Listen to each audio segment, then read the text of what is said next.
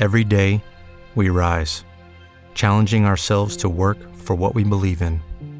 At U.S. Border Patrol, protecting our borders is more than a job, it's a calling.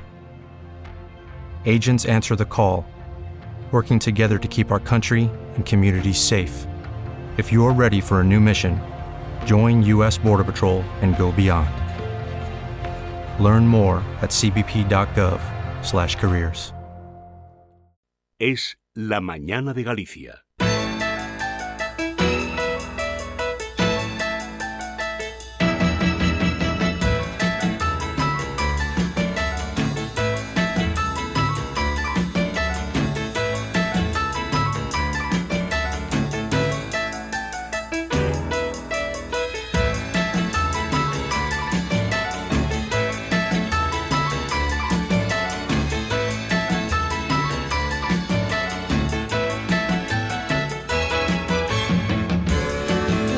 Hola a todos, son las 12, 6 minutos y hoy es miércoles 23 de noviembre.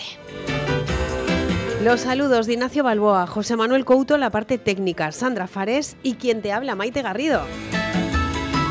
Preparados estamos para comenzar una nueva edición de Es la Mañana de Galicia.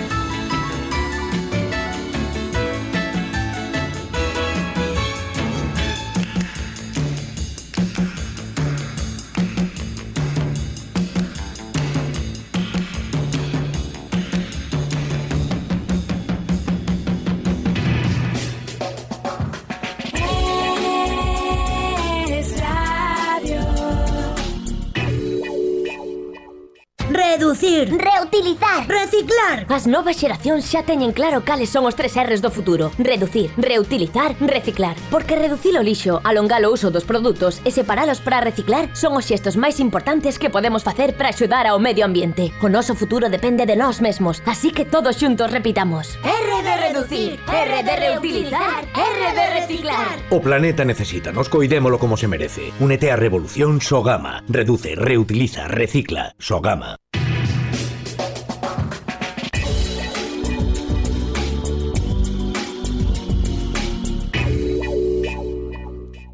A continuación, en Es la Mañana en Galicia, prólogo con Ignacio Balboa.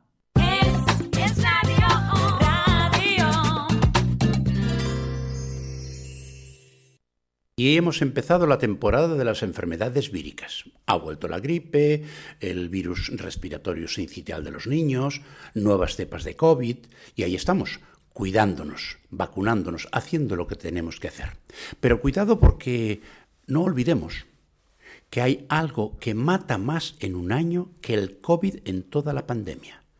Son las enfermedades producidas por bacterias, que ya es la segunda causa de muerte en el mundo por detrás de las enfermedades cardiovasculares. Miren, un reciente estudio publicado por la Biblia de la Medicina, que es la revista de Lancet, nos dice que en el año 2019 murieron 7,7 millones de personas por enfermedades bacterianas, por infecciones. Y el 50% de esas muertes fueron provocadas por solo cinco superbacterias.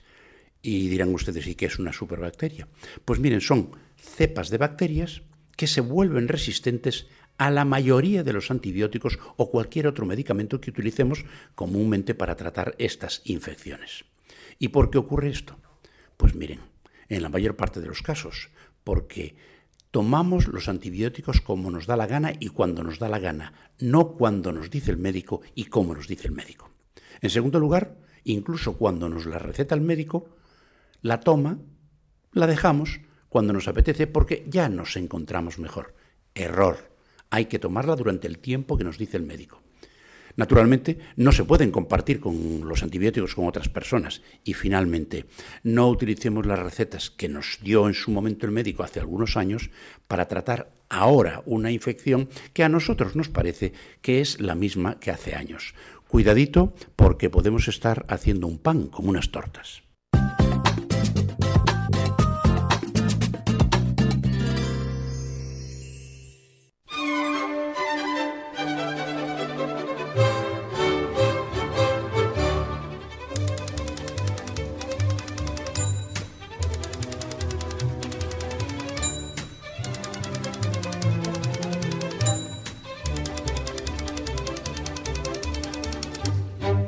Verán ustedes, los que ya tenemos una edad, estamos acostumbrados a escuchar determinado tipo de nombres en relación con obras de ficción, filosofía, eh, historia, un poco de todo.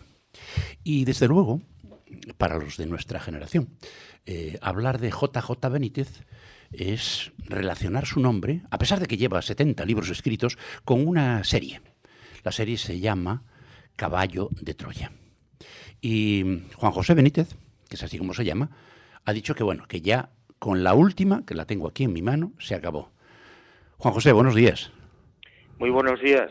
Oye, ¿de verdad se acaba? Pues espero que sí. espero que sí. Han sido 7.044 páginas. ¡Qué barbaridad! Y creo que eh, la vida de Jesús de Nazaret está, creo, suficientemente contada. Oye, por cierto, ¿cómo te dio por, por asumir este, este trabajo ingente de investigación, interpretación eh, e incluso el planteamiento de meter a unos, a unos em, oficiales de las Fuerzas Aéreas Americanas, bueno, pues para darle un, un cierto aire novelesco al asunto? Bueno, la gente piensa que efectivamente se trata de una novela o de 12 novelas, ¿no? Sí. Pero no es así. Es Ya. decir, yo lo he contado siempre. Yo recibo una información eh, por parte de, de una persona eh, ex militar de las Fuerzas Aéreas Norteamericanas. Y bueno, eso da lugar a que yo me ponga en marcha, que haga todo tipo de averiguaciones durante muchos años para saber si aquello podía tener alguna algún grado de, de credibilidad. Y cuando entiendo que efe- efectivamente esa información es correcta, pues me decido a, a transcribirla, a publicarla. Y, y- y, oye, ¿cuántas veces te han, te han dicho que estabas pirado por hacer este planteamiento? Pues muchas veces y cosas y, co- y cosas y cosas peores, ¿no? y cosas y sobre todo desde los púlpitos, que es lo más lo más triste, ¿no? Oye, de todas maneras, lo que nadie puede discutir es la ingente obra de investigación que has hecho para escribir eh, estos 12, ¿no? Eh, 12 capítulos del, del Caballo de Troya. Sí, sí, sí, fueron muchos años mm, en los que yo viajé más de 15 veces a Israel y Jordania, a Estados Unidos, a Egipto, en fin, me moví por toda Europa tratando de averiguar si toda esa información o parte de esa información que aparecía en mis manos tenía alguna realidad. Y cuando, repito, cuando comprobé que sí, que estaban que era una información correcta, es cuando me decidí a publicarla. Oye, decía alguien que, que era también escritor y con mucha retranca gallega, Venceslao Fernández Flores, decía que la historia es algo que nunca ocurrió, contada por alguien que nunca estuvo allí. ¿Esto es aplicable a la historia sagrada, por decirlo de alguna manera? Sí, sí, correctísimo. El bueno de Venceslao sabía muchísimo, ¿no? Y, y- y tenía una intuición especial, ¿no? Y efectivamente, los evangelios canónicos, por lo que yo sé, pues es- son, son un naufragio. ¿eh? No, no, na- casi nada de lo que cuentan ocurrió así y además fueron manipulados a lo largo del tiempo y de la historia. Lo que ocurre es que llegaron un momento determinado las autoridades eclesiásticas y tomaron la decisión de decir, esta es la historia real porque lo decimos nosotros por mandato divino. Exacto. Es decir, eh, en el siglo IV, que es cuando se empieza a perfilar un poco la estructura eclesiástica ya con más seriedad, se dan cuenta de que necesitan una especie de base filosófico-teológica y los textos que andaban rodando de un sitio para otro pues son manipulados de acuerdo con los intereses. Bueno, de hecho, eh, en alguna de esas eh, reuniones se estableció la, la virginidad de María, ¿no? Sí, sí, sí, también en el siglo IV y por parte de un papa se llamaba Sirisio, que yo creo que estaba bastante desequilibrado mentalmente, pues eh, por el odio que le tenía a los judíos, sencillamente mm, decide que, bueno, pues que en el, en el vientre de María no podía entrar semen humano, ¿no? Y bueno, pues ahí arranca toda la historia de la virginidad, que es completamente falsa desde mi punto de vista, entre otras razones porque los judíos tenían una ley en aquella época que era la ley de los mancer, es decir, de los bastardos. Es una ley, era una ley muy rígida, donde cuando se demostraba que una persona, un niño, una niña eran bastardos, toda la familia entraba en una total y absoluta desgracia y el niño, por ejemplo, pues no podía heredar, no podían eh, trabajar en ningún trabajo que ellos llamaban honorables y esto pues hubiera impedido, por supuesto, si hubiera sido así, que Jesús de Nazaret hubiera predicado, porque no se lo hubieran permitido. Claro, claro. Oye, había mucho antisemitismo en esas versiones, ¿no? Me refiero a las, a las oficiales. Bueno, pues sí, había un odio ancestral eh, por parte de, la primera estructura eclesiástica contra los judíos por la sencilla razón de que consideraban que habían matado a Jesús de Nazaret, ¿no? que lo habían crucificado. Y bueno, ahí pues eso estamos hablando, repito, de los el año 300 y pico, ¿eh? del siglo IV. Oye, por cierto, en este último que has publicado recientemente, Belén, eh, Caballo de Troya 12, ¿qué nos cuentas? Bueno, pues es una eh, son seis meses de la vida de Jesús de Nazaret, mm, previos prácticamente a su vida pública, año 27, donde precisamente por esos ataques que él empieza a hacer contra los, el Sanedrín, contra los sacerdotes, por eh, la extraordinaria corrupción que, llevaban a cabo, pues eh, se ve obligado a, a, huir de Jerusalén porque el Sanedrín dicta una orden de caza y captura contra él y su, y su grupo y se ven obligados a, a escapar, a huir. Es la primera vez que Jesús huye. Y está seis meses, repito, de un lado para otro, entre ellos la zona de Belén, donde aparecen pues unas historias aparentemente de ficción, pero que no lo son, como puede ser pues la estrella de Belén, los magos, la matanza de los inocentes, que fueron reales, fueron hechos reales. Está, está claro. Oye, por cierto que, em, a ver, eh, lo que ocurrió en Belén en ese caso, mm, que es más o menos, digamos, más o menos, no, es histórico, eh, pero sin embargo, parece que por esas fechas es cuando, de repente, eh, se decide la divinidad de Jesús. ¿Perdón? Que se, que se decide la divinidad de Jesús. Eh, no, no exactamente así. Es decir, eh, por lo que yo he podido averiguar a través de la información de los caballos de Troya, la divinidad de Jesús aparece o es rescatada o él la recupera cuando ya tenía 31 años. Es decir, durante su infancia, juventud, Jesús no tenía ni idea de quién era realmente. Podía sospechar algo, y esto le, lo, atormentó durante mucho tiempo, ¿no? Pero la, la divinidad, recuperar el, suceso de la divinidad, que para mí es prácticamente incomprensible, ya. pues es cuando él ya tiene 31 años. Sí, porque eh, hasta ese momento eh, a él lo veían un poco como un revolucionario, ¿no? Incluso su propia madre parece que trataba de forzarle. Sí, la madre mm, estaba muy influenciada por el anuncio del ángel ¿eh? cuando estaba eh, embarazada ya, desde casi embarazada.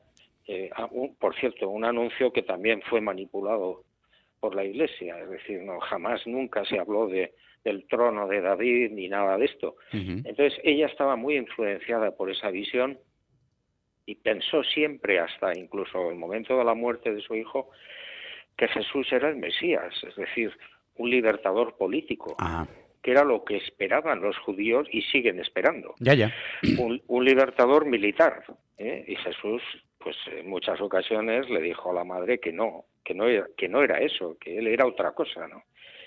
Y de ahí viene justamente un proceso de alejamiento de, de, madre e hijo que tampoco aparece en los evangelios. Es que estaría mal visto. Sí, claro, dañaría la imagen de la, de la mujer, ¿no? De María. Oye, de todas maneras, hay, hay cosas curiosas. Cuando uno lee tu libro, por ejemplo, eso de que se había marchado no sé cuánto tiempo al desierto para meditar y le aparece el demonio y le hace las ofertas, dice que no. Eh, eh, ¿Qué pasó ahí? No, nada de eso. Claro. Nada, nada de eso fue como nos lo han contado. Es decir, si es que es un desastre. La Biblia es un naufragio, es un desastre absoluto. Eh, él se retira, según la información que yo contemplo y que me parece mucho más lógica y mucho más bella, además, es que él, después del bautismo, él se, no en el Jordán, sino en un afluente del Jordán, él se retira a una cueva, está 39 días meditando, reflexionando y preparando lo que va a ser su vida de predicación. Y bueno, pues ahí tomó una serie de decisiones, entre otras, intentar no hacer milagros en la medida de lo posible y convencer a la gente de su mensaje mm, a través de la palabra. ¿Te preocupas por tu familia? Entonces, ¿por qué darles solo huevos ordinarios cuando pueden disfrutar de lo mejor? Eggland's Best, los únicos huevos con ese delicioso sabor fresco de granja, además de la mejor nutrición, como 6 veces más vitamina D, 10 veces más vitamina E y 25% menos de grasa saturada que los huevos regulares, además de muchos otros nutrientes importantes. Así que, dales los mejores huevos. Eggland's Best, mejor sabor, mejor nutrición, mejores huevos. ¿No te encantaría tener 100 dólares extra en tu bolsillo? Haz que un experto bilingüe de TurboTax declare tus impuestos para el 31 de marzo y obtén 100 dólares de vuelta al instante. Porque no importa cuáles hayan sido tus logros del año pasado, TurboTax hace que cuenten. Obtén 100 dólares de vuelta y tus impuestos con 100% de precisión, solo con Intuit TurboTax. Debes declarar para el 31 de marzo. Crédito solo aplicable al costo de la presentación federal con TurboTax Full Service. Oferta sujeta a cambios o cancelación en cualquier momento. Lo que pasa que luego mm, los, los, milagros los tuvo que hacer, claro, casi casi forzado. Sí, bueno, en muchos, en muchas ocasiones, más de las que nos cuentan los evangelios canónicos, mm. eh, él llevó a cabo una serie de prodigios fantásticos, mucho más interesantes de lo que nos han contado y mucho más importantes, ¿eh? que es otra de las cosas que nos ha escatimado la, la religión. De todas maneras, da la sensación, Juan José, que eh, cuando uno ve algunos de los milagros, había, digamos, por decirlo así, algún tipo de ayuda externa, ¿no? Una luz azul, como describes tú. Sí, sí, sí. En, en, muchos eh, prodigios, me gusta más la palabra prodigio que milagro, mm. en muchos prodigios hay una colaboración, entre comillas, o una ayuda por parte, no sé, podríamos resumirlo como ángeles o sus ángeles. ¿eh? Mm. Y, y, bueno, pues es lógico además, es decir, vamos a ver, devolverle la vista a un ciego de nacimiento eh, supone un poder y un esfuerzo increíbles, ¿no? Porque hay que recomponer eh, el, el, ojo, hay que recomponer los nervios que van al cerebro, etcétera, etcétera. Supongo que todo eso necesita de alguien, ¿no? De una ayuda exterior. Hoy lo podríamos intentar, que no todavía conseguir con células madre, pero, pero esta tecnología podía existir en otros momentos. Hoy, hoy podríamos intentarlo. E intentarlo, pero todavía no conseguirlo. Pero no es muy difícil, pues si fuera verdad, los ciegos dejarían de existir. Está claro, está claro. Oye, eh, cada vez que terminas, eh, decía Orson Welles una cosa que a mí me divertía mucho. A ver si te ha pasado alguna vez. Lo peor es cuando has terminado un capítulo y la máquina de escribir no aplaude. ¿Cómo? Que, eh, lo peor es cuando has terminado un capítulo y la máquina de escribir no te aplaude. Es decir, que no, te, no te quedas nada contento de lo que has escrito. Sí, sí, sí. Bueno, la verdad es que cuando uno termina un libro, por lo menos en mi caso, yo siento un enorme alivio y, y la verdad es que es un momento delicioso, increíble, inigualable. Oye, y mm, vas a seguir escribiendo, ¿no? Pues es lo único que me está salvando, efectivamente. sigo, sigo escribiendo, sí. ¿Pero vas a seguir con este asunto o estás tocando otros asuntos ya diferentes? No, no, Caballo de Troya mm, termina con Belén. Sí. Es, eh, bueno, todo lo que entiendo que, que contiene la información y que, y que habla, repito, de la vida pública y de la infancia y la juventud de Jesús. Y creo que ahí se termina. De todas maneras, tú dices en, el, en, la contraportada, lo estoy viendo, que, mm, que eh, el Caballo de Troya 9 fue publicado en el 2011, por pero incompleto. Por razones técnicas, algunas de las páginas del diario del Mayor de la USA fueron retiradas por la editorial. ¿Qué pasó ahí? ¿Se puede hablar o no? Sí, sí, sí. Bueno, lo que pasó es que el libro, El Caballo 9, es muy grande. Ah, ya. Tiene más de mil, no sé cuántas páginas. Y entonces me recomendaron que quitara el máximo posible. Ya. Entonces retiré lo que son seis meses de la vida de, Jesús. Sí, que son las que cuentas aquí ahora, ¿no? Claro, y con la condición de que algún día se publicaran. Ya. Oye, y, y, a ver, Caballo de Troya ya está terminado, ya podemos leerlo, ya podemos, eh, bueno, pues ilustrarnos. ¿En qué estás metido ahora? Pues ahora mismo, como siempre, tengo algo entre manos. Estoy, he empezado a escribir un libro sobre un descubrimiento increíble que se ha hecho en el estado de Michoacán, en Ah, México, Ajá.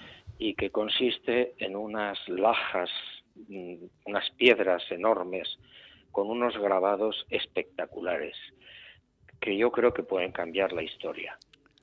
La historia tal como la conocemos, que seguramente también nos la han manipulado, ¿no?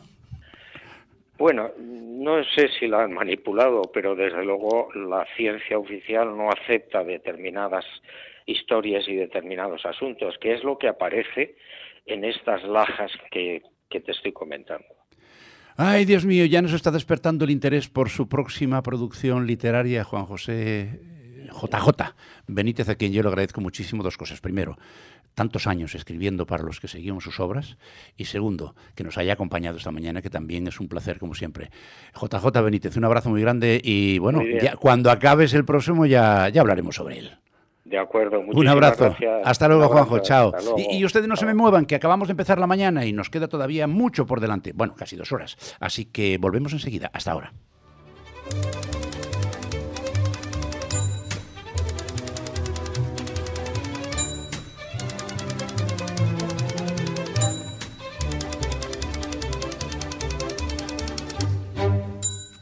Y comenzamos con Es Motor Ocasión con el patrocinio de Detroit Móvil, concesionario oficial Subaru en Vigo. Buenos días, Julio González. Hola Maite, ¿qué tal? Buenos días. Bueno, pues Pues mira, cuéntanos. Detroit Móvil tiene ofertas en toda la gama Subaru, tanto en vehículos nuevos como kilómetro cero y de gerencia. Del Subaru Outback, Subaru Forester y Subaru XV, con hasta 5 años de garantía e importantes descuentos. Son coches 4x4, microhíbridos, todos con etiqueta eco y con posibilidad de financiación al 100%. Pero lo más importante en este momento, Maite, entrega inmediata. Detroit Móvil en Avenida Madrid número 122 en Vigo, teléfono 886-908-025 y entre www.detroitmóvil.com. Y saltamos a Orense. Sí, saltamos a Orense donde tenemos Cocamotor, que tiene una amplia gama de vehículos usados, pero de gama alta, tipo BMW, Mercedes, Porsche, Land Rover, Mini, Audi, etcétera. Y alguna cosilla muy, muy interesante. Merece la pena darse una vuelta por Cocamotor para ver su exposición de deportivos y coches de competición. Coca Motor en Carballiño con coches clásicos y de carreras y en Orense con coches usados y de alta gama o también en su web cocamotor.com. Y todo lo que anunciamos en Es Motor Ocasión está totalmente garantizado por nuestros clientes, ya sean reparaciones, ruedas, coches, motos o mantenimientos. Y por supuesto con las mejores ofertas en financiación. Pues gracias, Detroit Móvil, concesionario oficial Subaru en Avenida de Madrid número 122 Vigo, teléfono 886-908-025 y en detroitmóvil.com que nos apoyan en esta sección. Muchísimas gracias, Julio González. Hasta luego, Maite, buenos días.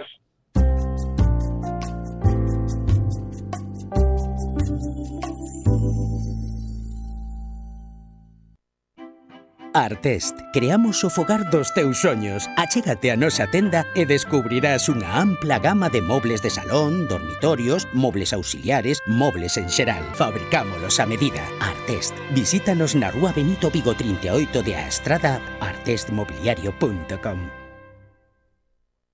Compro oro renta gold en Santiago de Compostela. Compramos tus relojes de alta gama de las marcas Rolex, Panerai, Hublot, Omega, Breitling y muchas más. También puedes disponer del dinero sin desprenderte de tu reloj. Podrás recomprarlo cuando te convenga. Antes de vender, visítanos. Ven a Renta Gold. Estamos en la Plaza de Galicia, en las Galerías, en la calle Orreo 911, en Santiago de Compostela. Te esperamos. Nuestro cliente Acrux, Correduría de Seguros, nos comunica que busca dos graduados para formarlos e incorporarlos a su proyecto de futuro. Infórmate en acruxcorreduría.com o llama al teléfono 981 17 0000. Una oportunidad laboral con estrella, como Acrux. La limpieza es un concepto con múltiples interpretaciones. Limpiezas Germania significa cuidar de los nuestros, tener una imagen que evoque respeto hacia los clientes y seguridad para nuestros empleados, garantizando que el trabajo bien hecho genera buenos resultados. Limpiezas Germania cuida de usted protegiendo su espacio, mimando aquello que más le importa, que no se ve pero se siente. Por eso tratamos a cada persona y proyecto de una forma única, cuidando los detalles y sorprendiendo con los resultados. Limpiezas Germania. Apuesta por la confianza. Teléfono 981 94 16 59. Limpiezasgermania.es.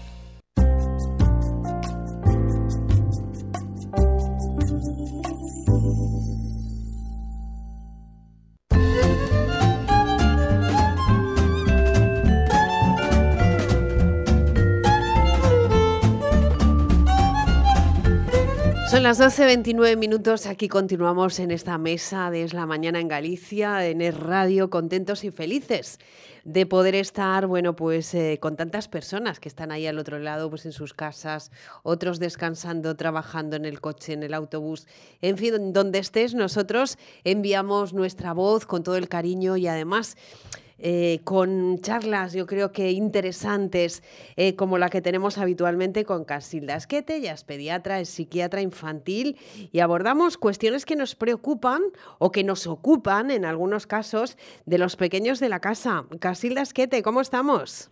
Pues muy bien, muy bien. La semana pasada hablábamos de los niños y las ONGs, o sea, ONGs que ayudan a niños y esta semana continuábamos un poco con el tema, pero un poco la relación, abordando más la relación de los niños y su participación en la ayuda a través de una ONG, ¿no?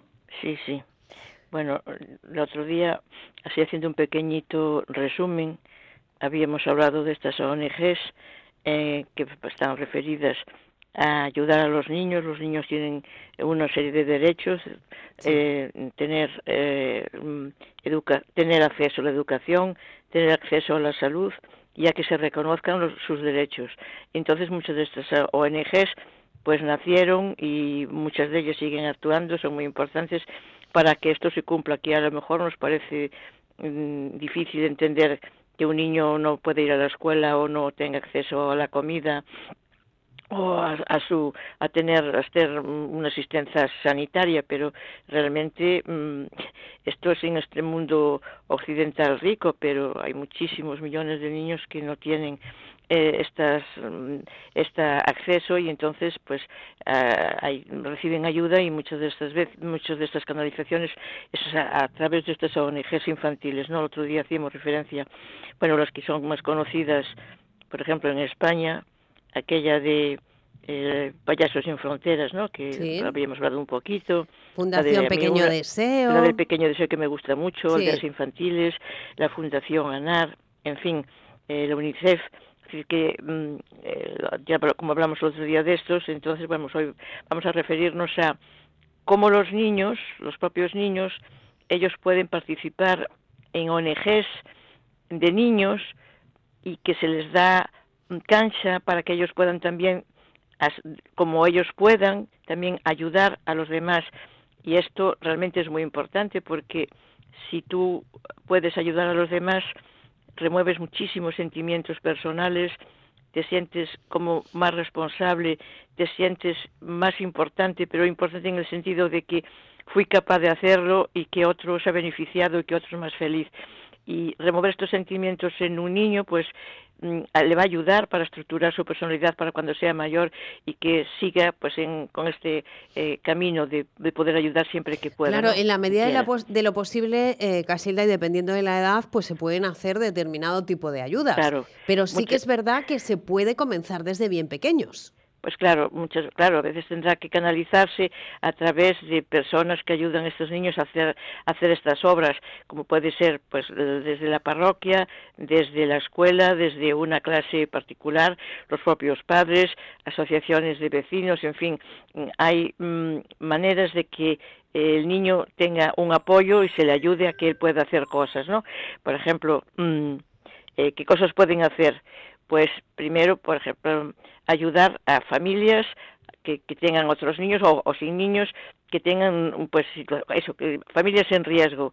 Familias por ejemplo llevarles comida, llevarles ropa, mm, acompañar a ancianos que, mm, que están eh, solos, acompañar, hacerles una visita, pero también poderles acompañar, a lo mejor tienen, tienen que ir con un mayor Mm, y el mayor y el niño que acompañan a esos ancianos, pero el niño está allí. Y entonces el niño descubre que hay personas que ya son mayores, que están muy solas y que necesitan mm, también, pues eso, pues visitas y necesita que, que estas personas mayores se sientan queridas por otros y otros pueden ser ellos mismos. Tú fíjate lo que puede enriquecer a un niño mm, tener estos sentimientos, ¿no? De ayuda a los demás esto es tremendo, tremendo en, en, tremendo en positivo y que a veces no hace falta irse eh, muy lejos, que a lo mejor en tu mismo edificio pues hay un ancianito, un matrimonio de ancianos que están solos, pues bueno, pues visitarles, ayudarles, mm, mm, ayudarles si hacer la compra, poderles acompañar alguna cosa, mm, escuchar lo que elellos cuentan, decir, cuéntame cosas de cuando vosotros erais niños, cómo jugabais, qué canciones cantaban, por fin, hacer participar a estos ancianos que están solos. Ya te digo que muchas veces no hace falta ir muy lejos, en tu edificio, en tu barrio, o en tu propia familia puede haber gente sola. Bueno, pues tú fíjate cómo, cómo se enriquecen ambas partes. Los mayores son visitados por niños y atendidos por niños y los niños que descubren que las personas mayores o otras personas que no hace falta que estén mayores con que estén solas, personas que están enfermas, pues bueno, pues todo esto es ese niño se va llenando, acumulando una cantidad de experiencias positivas, mm, a veces son tristes, porque cuando llega así son situaciones tristes, pero el niño también tiene que saber que hay situaciones tristes, pero que bueno, que mm, se, hay que ayudar y salir adelante, ¿no? Efectivamente. Y esto, como en todo, estaba pensando Casilda que es eh, muy importante el ejemplo de los mayores, ¿no? El ejemplo de los padres, de las familias. Hay familias que son solidarias y esos hijos serán solidarios y se acuerdan siempre de los demás, de los que están solos, de, mm, conocen además muchísimas formas de aportarle algo a, los demás, sean niños, sean mayores, pues sean. Claro, el, el niño que tiene entre comillas, la suerte de vivir o estar entre familia, que su familia sea solidaria, pues tú fíjate la cantidad de situaciones positivas, aunque a veces, aunque a veces sean tristes, a veces sean amargas, va, va a vivir pero todos vivir, tener la suerte de, estar o pertenecer a una familia solidaria realmente es un auténtico tesoro, porque es una parte más de la estructura de su personalidad. Eso, el, ayudar a los demás, el ser solidario, esta serie de, cosas. ¿no? Es que el otro día lo pensaba, Casilda, perdona que te corte, en relación eh, con familias eh, de acogida. Eh, hay, estas familias, ellas tienen eh, sus hijos y acogen durante unos meses, por ejemplo, que es lo que yo conozco, que es lo que hace la ONG, por ejemplo, Tierra de Hombres, ¿no? y se traen a España niños de otros países donde no hay eh, infraestructura de hospitales para determinadas operaciones, sobre todo el corazón, ¿no? Eh, problemas de, bueno, pues que son muy graves y que allí no tienen posibilidad de, solucionarlos. Se los traen, se vienen con una familia y em, tiempo, esa familia está en un tiempo y luego se van y se rompe eh, todo el contacto. ¿no? Yo supongo que el amor seguirá ahí, pero el, el, contacto se pierde. Quiero decir con esto que esos niños que han recibido a un niño así, de esta manera han aprendido una lección magistral pues de la mejor forma posible. Es un regalo realmente que le hacen eh, unos padres a sus hijos, ¿no? Sí, como nosotros por pediatría han pasado mm, bueno, ya con, jubilada como estoy, ya estoy un poco desligada del tema, pero pasaron ciertas, eh, ciertos niños que venían eso a través de Tierra de Hombres, de esta, de esta ONG, y entonces pues por una necesidad mm, sanitaria que de donde venían, del país donde venían no lo había, y aquí muchas veces no era muy difícil, era bastante cotidiano, pero bueno, eh, sobre todo intervenciones pues mm, de tumores, intervenciones de, de, de, mm, de cardiopatías congénitas o de otras malformaciones, pero bueno, si yo he vivido y claro, y además la familia acogedora tiene a ese niño que está con esa necesidad de una enfermedad, están en el hospital, están en la casa, esta familia a su vez tiene sus propios hijos y, y esos niños también lo, van a visitar a ese invitado. Se involucran. Eh, eh, y se involucran y, y, después no sabes la pena tremenda porque cuando todo ya ha pasado Sí, sí. y todo ha mejorado, ese niño hay que devolverlo a su familia. Ujú. Mm, bueno, ese niño va cargado de regalos que le hace eh, la familia acogedora y, y sus amistades, pero la pena que le entra a esa familia acogedora y a los niños de esa familia acogedora es tremenda, porque bueno, el vínculo que se ha creado, un vínculo muy especial, es tremendo. Pero bueno, también aprende que, que es así, que ese niño Equilibrado, eh, Casilda. que, que ya eh, volver con los suyos, ¿no? Y volver a su ambiente, aunque aunque sea más pobre, pero es el suyo, Es su que él conoce y casa, y donde su él madre, está, su mundo. mm, efectivamente, efectivamente. Pero que bueno, eh, se puede ayudar de muchas maneras y se puede ir ayudando de una forma gradual. Quiero decir, eh, poquito a poco. Eh, para hacer la vida mejor de todos, está muy bien que cuidemos eh, los árboles, las flores, que cuidemos a nuestros animales. Ah, bueno, sí, em, también lo de los animales. el- Claro que es el- importantísimo, porque el quién visitar, sabe- los refu- Mm. visitar refugio de animales, el ir con la familia, con los padres, visitar refugio de animales, pasear a esos animales, eh, buscarle algún animal que está allí en el refugio, mm, pues mm, buscarle, pues a ver si puede ser adoptado, pues por algún familiar, por algún amigo de los padres, es decir, también esto aquí no solamente son personas las que las que están solas y necesitan ayudas, sino que también los animales que han sido abandonados, que han sido muchas veces por, por otras familias, ¿no? Sí, pues que ellos aprendan que a veces el comportamiento con un animal por parte de otra gente no ha sido el correcto, pero que ellos de alguna manera pueden ayudarle, pues eh, atendiéndolo, buscándole otra otra familia, lo que sea. También es también el mundo de ayuda a los animales también es muy bueno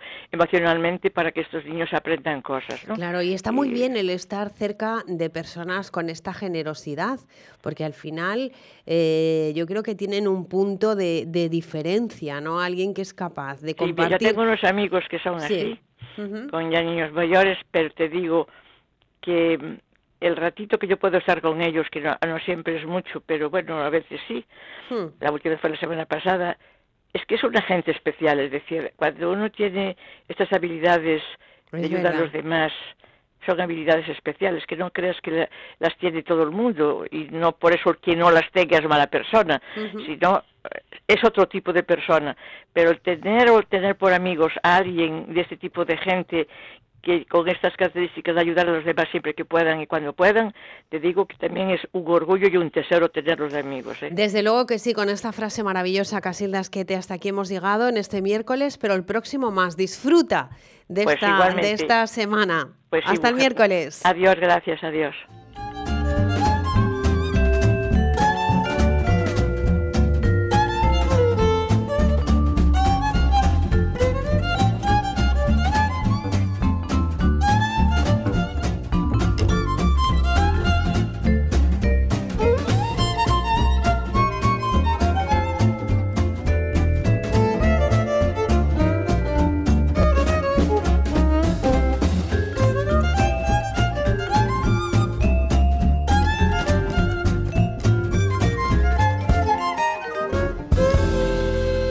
Las 12.42, esto es un riguroso directo y aquí tenemos con nosotros a una escritora que además es actriz, bueno, hace muchísimas cosas, es una persona inquieta y además lo curioso del asunto es que las hace bien. Elba Pedrosa, muy buenos días. Hola, moi bo día. Bueno, bueno, non se pode facer todo ben, non penses.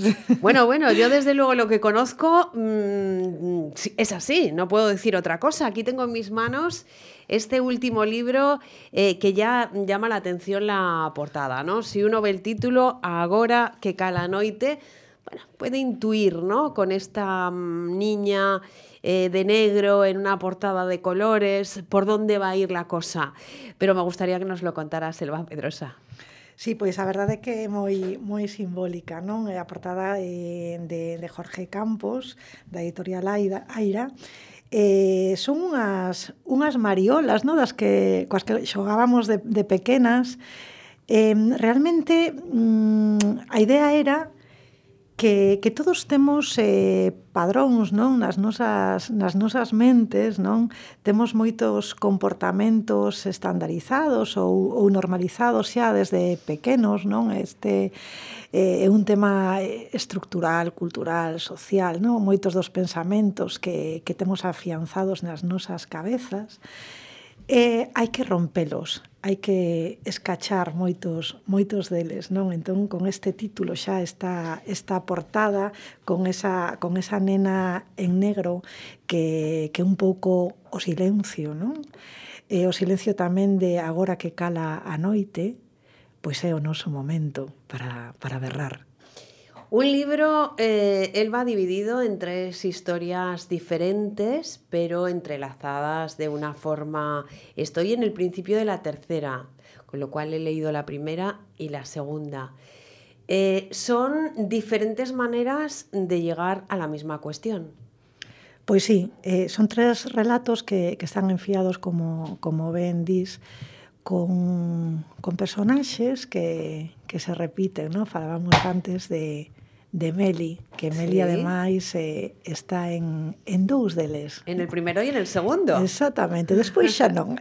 no? Ah, bueno. Pero nestes, nestes dous sí que están, non? Meli a, a actriz, a nai, a profesora tamén.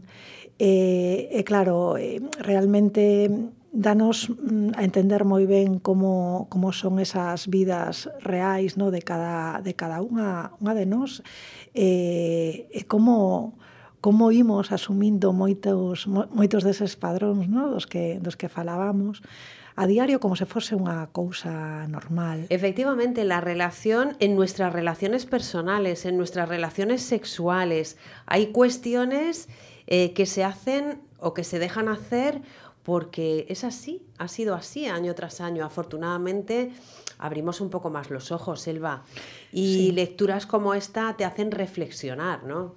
Sí, ese é un pouco o obxectivo non do, do libro, ese, esa reflexión, ese análise, ese análise realmente os escritores o que, o que facemos cando, cando escribimos pois é aprender porque cada vez que tocas un tema tes que afondar moito moito no tema, moito nas, nas persoas non que vas a meter nesas historias.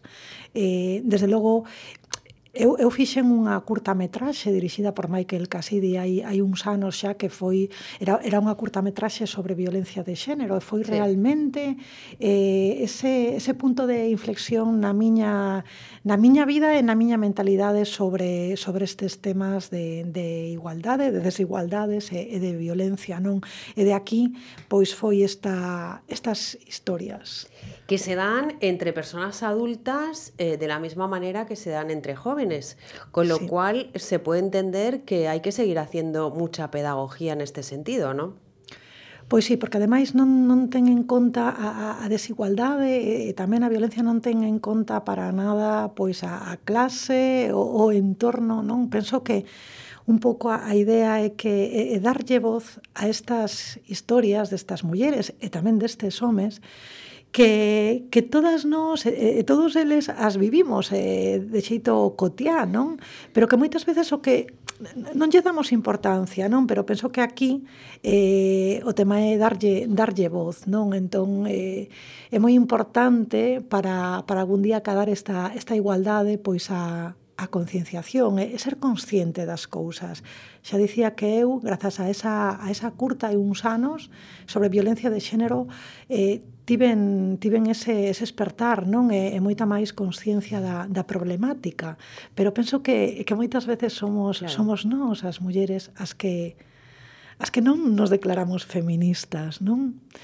Eh, é cousa de todos, cousa das mulleres, cousas dos, cousa dos homes, non? Esa, esa declaración Efectivamente, tiene que ser algo en conjunto y tiene que ser sí. algo eh, fuerte que realmente evite determinadas conductas que no son de avance, ¿no? sino de retroceso, por lo menos sí. desde mi punto de vista. Sí. Eh, hablas también, mmm, siempre subyaciendo ese tema, pero hablas también de cuestiones como el miedo a la pérdida del trabajo eh, que nos hace en muchos casos, Elba, eh, mucho más temerosas a las mujeres.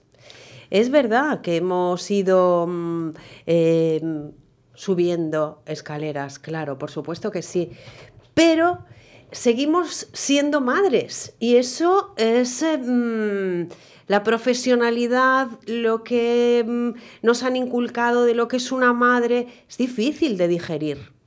Pois si son problemas que nos atopamos todos os días e que, e que como digo, os homes, os homes tamén os sinten e, e os padecen, porque ao final, sí, sí. se nós non estamos neses postos de traballo, en eses lugares eh, importantes de, de decisión, eles tamén padecen as consecuencias e penso que cada vez son tan mes, tam, tamén máis conscientes disto, non?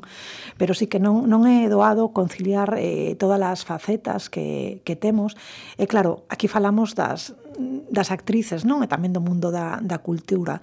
Eh, son traballos, dende logo, nos que hai unha incertidume constante, non? Elba, pero que lo podíamos trasladar a la hostelería, a cualquier tipo de sí. trabajo donde es verdad que, que mm, hay en hombres y mujeres, porque estamos viviendo una época complicada, mm. pero es verdad que las mujeres siempre vamos a rebufo, ¿no? sí, claro, eh, nos, nos temos que estar moi concienciadas de, deste de tema e tamén saber como, como, como lidiar do mellor xeito, non? Outro día unha compañeira actriz Ruiz dicía algo que me pareceu a verdade moi, moi sabio, non? Que, que o problema o sea, o, o traballo das, das actrices que era sobre todo como manterse emocionalmente equilibrada neses momentos nos que non traballas. Porque despois cando tes traballo todo é todo vai, non é, a, bueno, se che gusta un pouco o que fas, non, pois xa xa vas, xa xa o fas. Pero pero eses momentos nos que non atopas eh, traballo, que non saen os proxectos adiante, pois son os realmente os que os que a cabeza pois acaba touleando, non? Efectivamente, la certidumbre es poca en casi todos los trabajos, todo, sí. pero desde luego lo relacionado es bueno, pues con el mundo en el que en el que te mueves, eh, también eh, sí. que también lo haces, eh, pues yo creo que es un, un, grado más. Se nos acaba el tiempo, Elba. Me gustaría mmm, que nos dieras una razón poderosa por la que yo tenga que terminar este libro ahora que calanoite y alguien que todavía no lo ha leído eh, lo compre y lo lea.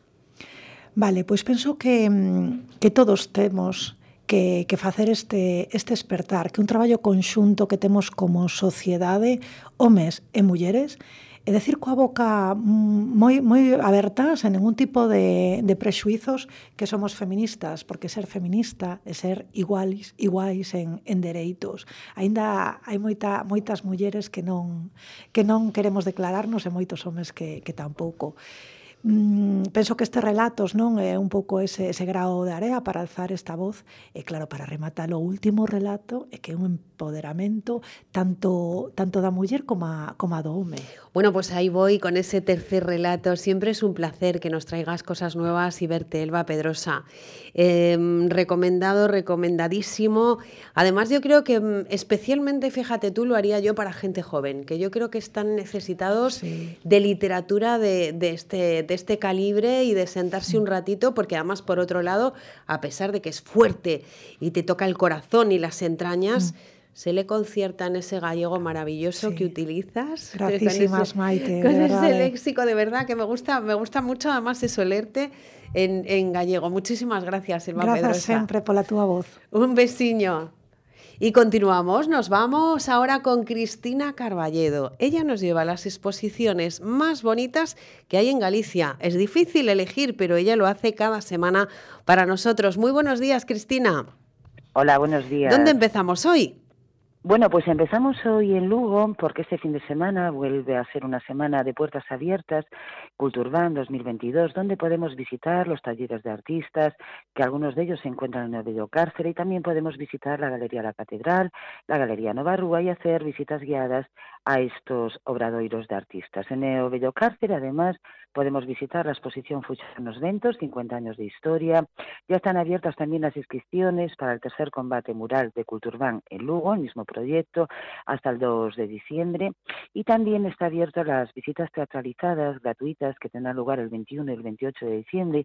Y aunque queda mucho tiempo, es recomendable pues apuntarse ya en las redes sociales de Bello Cárcere. Las visitas teatralizadas serán a este contenedor cultural. También hoy a partir de las 17 horas tendrán lugar la sexta jornadas lucenses de accesibilidad al patrimonio en el Museo Provincial de Lugo. En Ourense, el 2 de diciembre, inauguración de la exposición y del libro libro A senda proscrita en el Centro Cultural Marcos Barcalcer, donde este jueves será la última entrega del, del ciclo eh, Cacha y Arte y además también en este espacio, en el Centro Cultural Marcos Barcalcer, esta semana es la Semana Audiovisual de Montaña con distintas conferencias, tanto hoy mañana como el viernes, y tenemos también la exposición Acción Laseiro. En Ourense también la Galería Visol la semana que viene inaugurará su colectiva de Navidad. En Pontevedra, el 24 de noviembre, inauguración del escultor Silverio Rivas en el Museo de Pontevedra. Y además, desde hoy, las personas que se acerquen a la ciudad de Pontevedra, desde mañana, en realidad, hasta el domingo, podrán visitar las distintas actividades de Culturgal. En Vigo eh, tenemos la exposición sobre Colmeiro en la Galería Montenegro. Tenemos en el marco de Vigo la exposición de Leiro y en el mismo espacio una exposición de artistas becados en la Academia de Roma. Y en el Pazo de Torrado, en Cambados, acaba de inaugurar la artista Isabel Pintado. En La Coruña, en Ferrol, el día 3, inauguración en la Fundación a las 19 horas del artista Pedro Castro, que además es un proyecto en el que está integrado pues la música medieval, la pintura medieval y también una eh, conferencia sobre castillos medievales.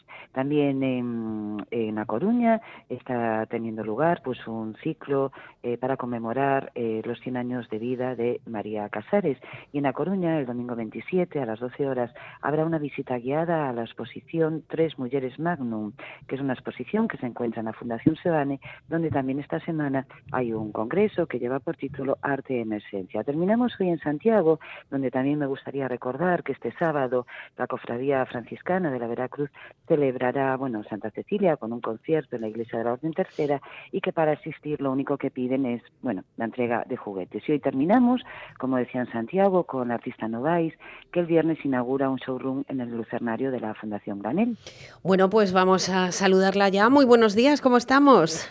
Hola, buenos días. Bueno, muy bien, gracias. Ya, todo preparado para esa mm, inauguración, para esa exposición? Sí, está todo preparado ya, todas las cosas que se van a mostrar, de tanto de pintura como de escultura, como de prendas de prendas textiles y muchas novedades. Oye, desde luego qué variedad, ¿eh? qué cantidad de, cosas diferentes se pueden ver y se pueden adquirir, creo, ¿no? ¿No vais? Sí, sí. Bueno, yo realmente estuve pensando que todos los pintores como Calder, Delaware, Picasso, Matisse, Miró, mm, todos que siempre se han dedicado a pintar y entonces también han hecho pues telas, porcelanas, incluso bolsos, mm, han hecho joyería, o sea, de todo. Entonces yo, gracias a la experiencia que tengo de andar por mucho, por el mundo y muchos museos, pues puedo transmitir eh, todas esas experiencias que, que tuvieron los pintores anteriores a mí. Estamos hablando eh, de cerámicas, de collares, de camisas, con el arte estampado, ¿no? En ellas. Sí. Bueno, no, no, no es estampado. Todo lo mío va pintado a mano. Va todo exclusivamente pintado a mano. Desde fulares a faldas, a camisas, a gorros, sombreros. Todo va pintado a mano y es exclusivo. Cada pieza es distinta. Ninguna es igual. Bueno, ¿esto en qué horario va a estar? Que está en la Fundación Eugenio Granel, si no me equivoco, ¿verdad? Sí, va a estar en la Fundación Eugenio Granel. Inauguramos el, el día 25 a la, por la tarde y mm, me parece que a las 6. A las 6. Yo tengo aquí a las 6 de la tarde, sí. Sí, a las 6 de la tarde. Y después estará de mañana y tarde hasta el día hasta el día, me dijo, del, del 25 al 3, me parece. al 3, Cristina Carballedo, que te tenemos por ahí. Eh, confírmanos las fechas en las que podemos disfrutar de todo esto. Pues el día de mañana pues invitamos a todo el mundo a las 6 de la tarde para la inauguración del showroom. Estaremos también el sábado por la mañana y después la siguiente semana de martes a sábado a sábado en horario de mañana, pues martes, miércoles, jueves y, bueno, de horario, perdón, de mañana y tarde, eh, de martes a viernes y el sábado por la mañana día 3, que es el último día, ¿no? E invitamos a todo el mundo, bueno, pues a, a que se acerque a conocer las creaciones de Novais que son fantásticas. Desde luego, y una forma ya de ir preparando esos regalos especiales que queremos para las personas eh, que tenemos a nuestro lado y que queremos demostrar eh, algo diferente a, los regalos habituales que están debajo del árbol, ¿verdad, no vais? Sí, la, verdad es que sí. Yo realmente la persona que lleva una cosa, al final mm, eh, sigue llevando otra y otra para regalar y otra para para cuando son cumpleaños, santos, estas fiestas porque realmente mm, les gusta mucho porque son distintas, son piezas todas mm, únicas y diferentes y que están a unos precios muy asequibles, la verdad. Bueno, dicho sea de paso, muchísimas gracias por estar con nosotros, no vais, que todo vaya muy bien, ya me contarás cuál ha sido el balance de esta, de esta exposición que va a haber, como decíamos, en, en la Fundación Eugenio Granel, en Santiago de Compostela. Como siempre a ti, Cristina Carballedo, también gracias por traernos a estos artistas especiales, que nos gusta mucho. Muchas gracias a vosotros. Feliz semana. Un abrazo. Hasta el próximo miércoles. Muchas gracias y felices fiestas. Un abrazo.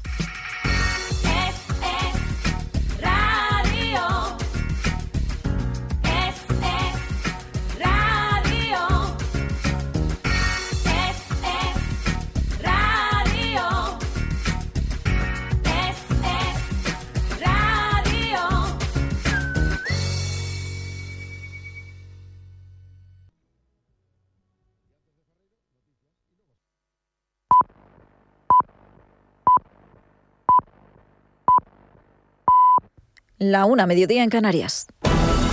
Es radio. Servicios informativos. Saludos, muy buenas tardes. Volvemos al Congreso de los Diputados, donde el Partido Popular, terminada la votación de los presupuestos, ha ofrecido una rueda de prensa en la que ha insistido en la necesidad de reformar, dice el Código Penal, para garantizar que ningún delincuente sexual vaya a tener una pena inferior. No solo eso, pide también que la votación sobre la eliminación del delito de sedición se haga por llamamiento, con la vista puesta en que cada diputado quede retratado. Miriam Muro, buenas tardes. Buenas tardes, Noelia. Si es, cada uno de los diputados del Congreso tendrá que decir si vota a favor, en contra o se abstiene la propuesta de Partido Socialista y Podemos para favorecer a los separatistas. Serán llamados uno a uno en voz alta por Merichel Batet. Lo ha conseguido el Partido Popular después de pedir el voto por llamamiento. Así lo anunciaba hace unos minutos Cuca Gamarra. Y lo que les decimos a los diputados del Partido Socialista es si van a ser cómplices. El voto es una responsabilidad individual también del diputado. Y por eso, por la trascendencia de esta votación, es por lo que el Partido Popular vamos a solicitar que esa votación se haga por llamamiento. Es decir, que todos y cada uno de los diputados tengamos que decir si estamos a favor o en contra de que se drogue el delito de sedición. Gamarra, que por cierto también ha cargado contra Pedro Sánchez por su acuerdo con Bildu para que los proetarras apoyen sus presupuestos. Un pacto que pone fecha a la expulsión de la Guardia Civil de Tráfico de Navarra.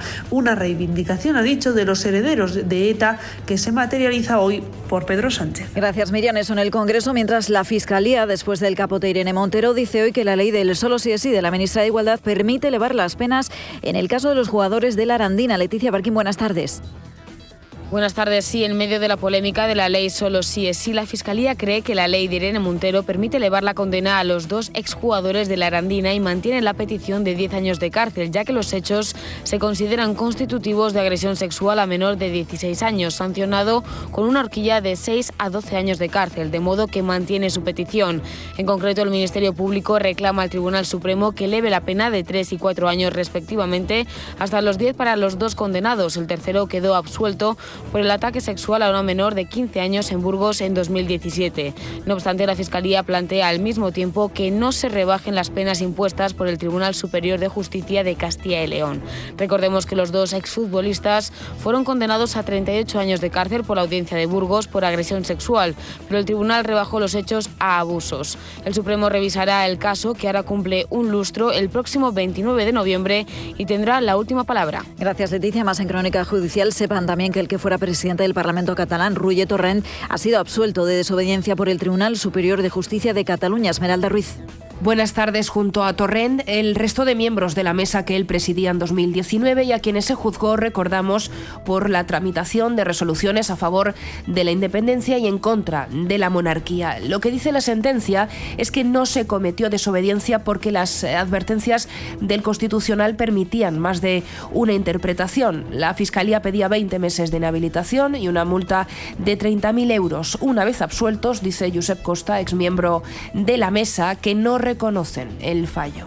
Yo siempre que no Yo siempre he dicho que no reconocía la autoridad del tribunal para juzgarnos, así que no reconozco la autoridad de este tribunal para absolvernos, porque lo que no puede ser y va en contra de todas las leyes democráticas es hacer un juicio al Parlamento, no a unas personas, a la institución, para penalizar lo que se ha discutido y lo que se ha acordado en representación de los partidos políticos que la gente ha votado.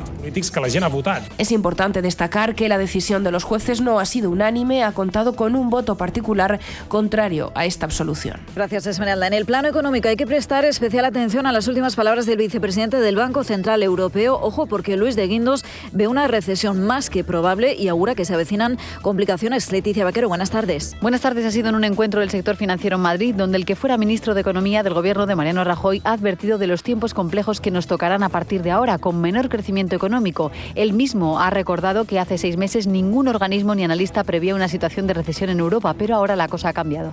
Tras un fuerte crecimiento en el segundo trimestre de este año en la zona euro, el tercer trimestre ya ha mostrado una importante desaceleración.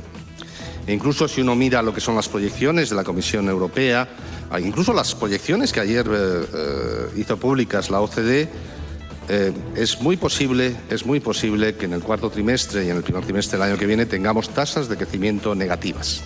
A pesar de ese negativo escenario que plantea, el Banco Central Europeo va a seguir subiendo los tipos de interés porque espera que la inflación se mantenga alta durante el primer semestre de 2023. Según De Guindos, después irá bajando hasta colocarse en el 5 o 6%, aún así muy lejos del 2 que persigue el supervisor bancario. Recordemos que estamos en torno al 10. Ha pedido que nos tomemos en serio los efectos de segunda ronda que pueden venir y ha insistido en que la política fiscal debe ir focalizada a sectores y personas vulnerables con medidas temporales. Gracias, Leticia. Y una Tomás. Sepan que nueve meses después de que Rusia la guerra en Ucrania, hoy el Parlamento Europeo ha declarado este país como Estado promotor del terrorismo por sus ataques deliberados y las atrocidades cometidas contra la población ucraniana. Última hora con la que nos marchamos. Todo esto y mucho más en Es Noticia a las 2 de la tarde.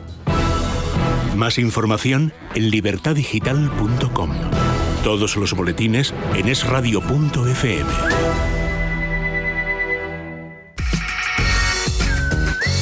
Es Radio. Estás escuchando Es La Mañana de Galicia. Augasa, concesionario oficial Mazda de Vigo, patrocina Es Motor en Galicia. Orgullosos de Mazda.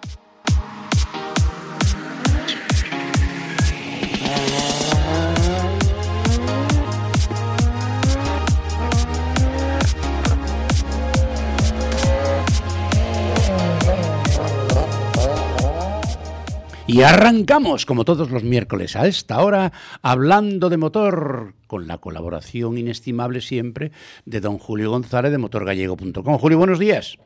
Hola Ignacio, ¿qué tal? Buenos días. Oye, tenemos eh, con nosotros hoy para charlar, para que nos cuente, para que nos ilustre, para que nos instruya, pues al presidente de la escudería Carballeño, que además es miembro de la candidatura a, la presidencia de la Federación Gallega de Automovilismo, don Alfonso García Iriz. Y aparte que las elecciones son este próximo fin de semana y la cosa está calentita, calentita. Ah, Alfonso, buenos días.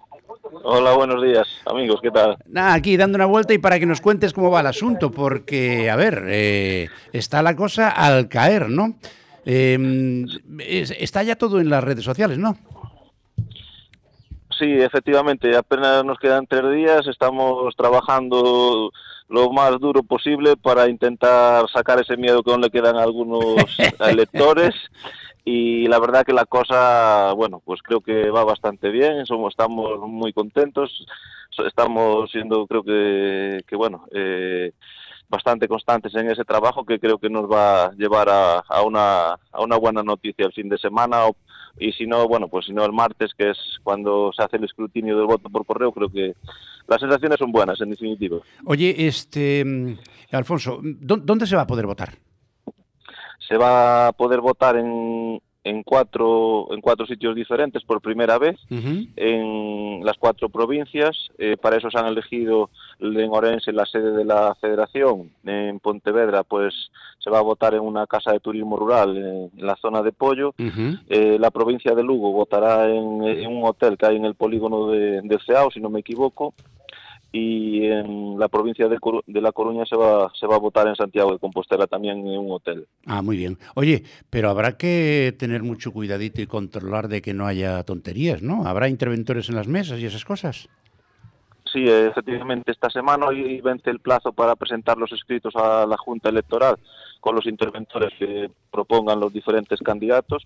Eh, yo ya lo he hecho, la escudería Carbaño también, y creo que más gente, más candidatos van a proponer más interventores. Y yo calculo que por nuestra, nuestra candidatura pues habrá en torno a dos, tres interventores por mesa. Oye, este, ¿el escrutinio será en la mesa o en la federación? Porque solo faltaba, ¿no? Eh, perdona, dime. no, digo el escrutinio, ¿se va a hacer en las mesas o en la federación? El escrutinio, por lo que nosotros hemos visto en el reglamento, será en, cada mesa. Ay, ay, ay, ay, ay, ay, ay, ay, ay, porque si no, como se se de toda la federación, cualquiera sabe. Sí, pues, pues pensado. extraña. Oye, ¿y para controlar el voto por correo, cómo hacéis? Eh, nada, el voto por correo, cada uno ha tenido que pedirlo de, manera... Sí, sí, claro.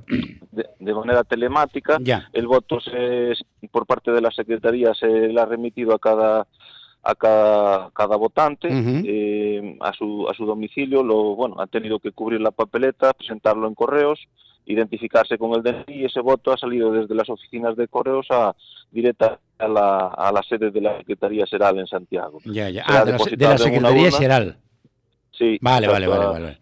Entonces eh, habrá una urna allí donde están llegando los votos todos y el día 29, si mal no recuerdo, el martes, eh, habrá pues una mesa que se constituirá allí en, la sede de la Secretaría General en Santiago y se procederá al recuento y a, la confección de las altas, de las actas igual que, que en las mesas de las distintas provincias. Ah, muy bien. Oye, Julio, eh, me parece a mí que el día que esto cambie va a haber que llegar a la sede con un destornillador grande ¿eh? para desatornillar de la, de la silla al actual presidente y con una, con una palanca para hacer, para hacer palanca.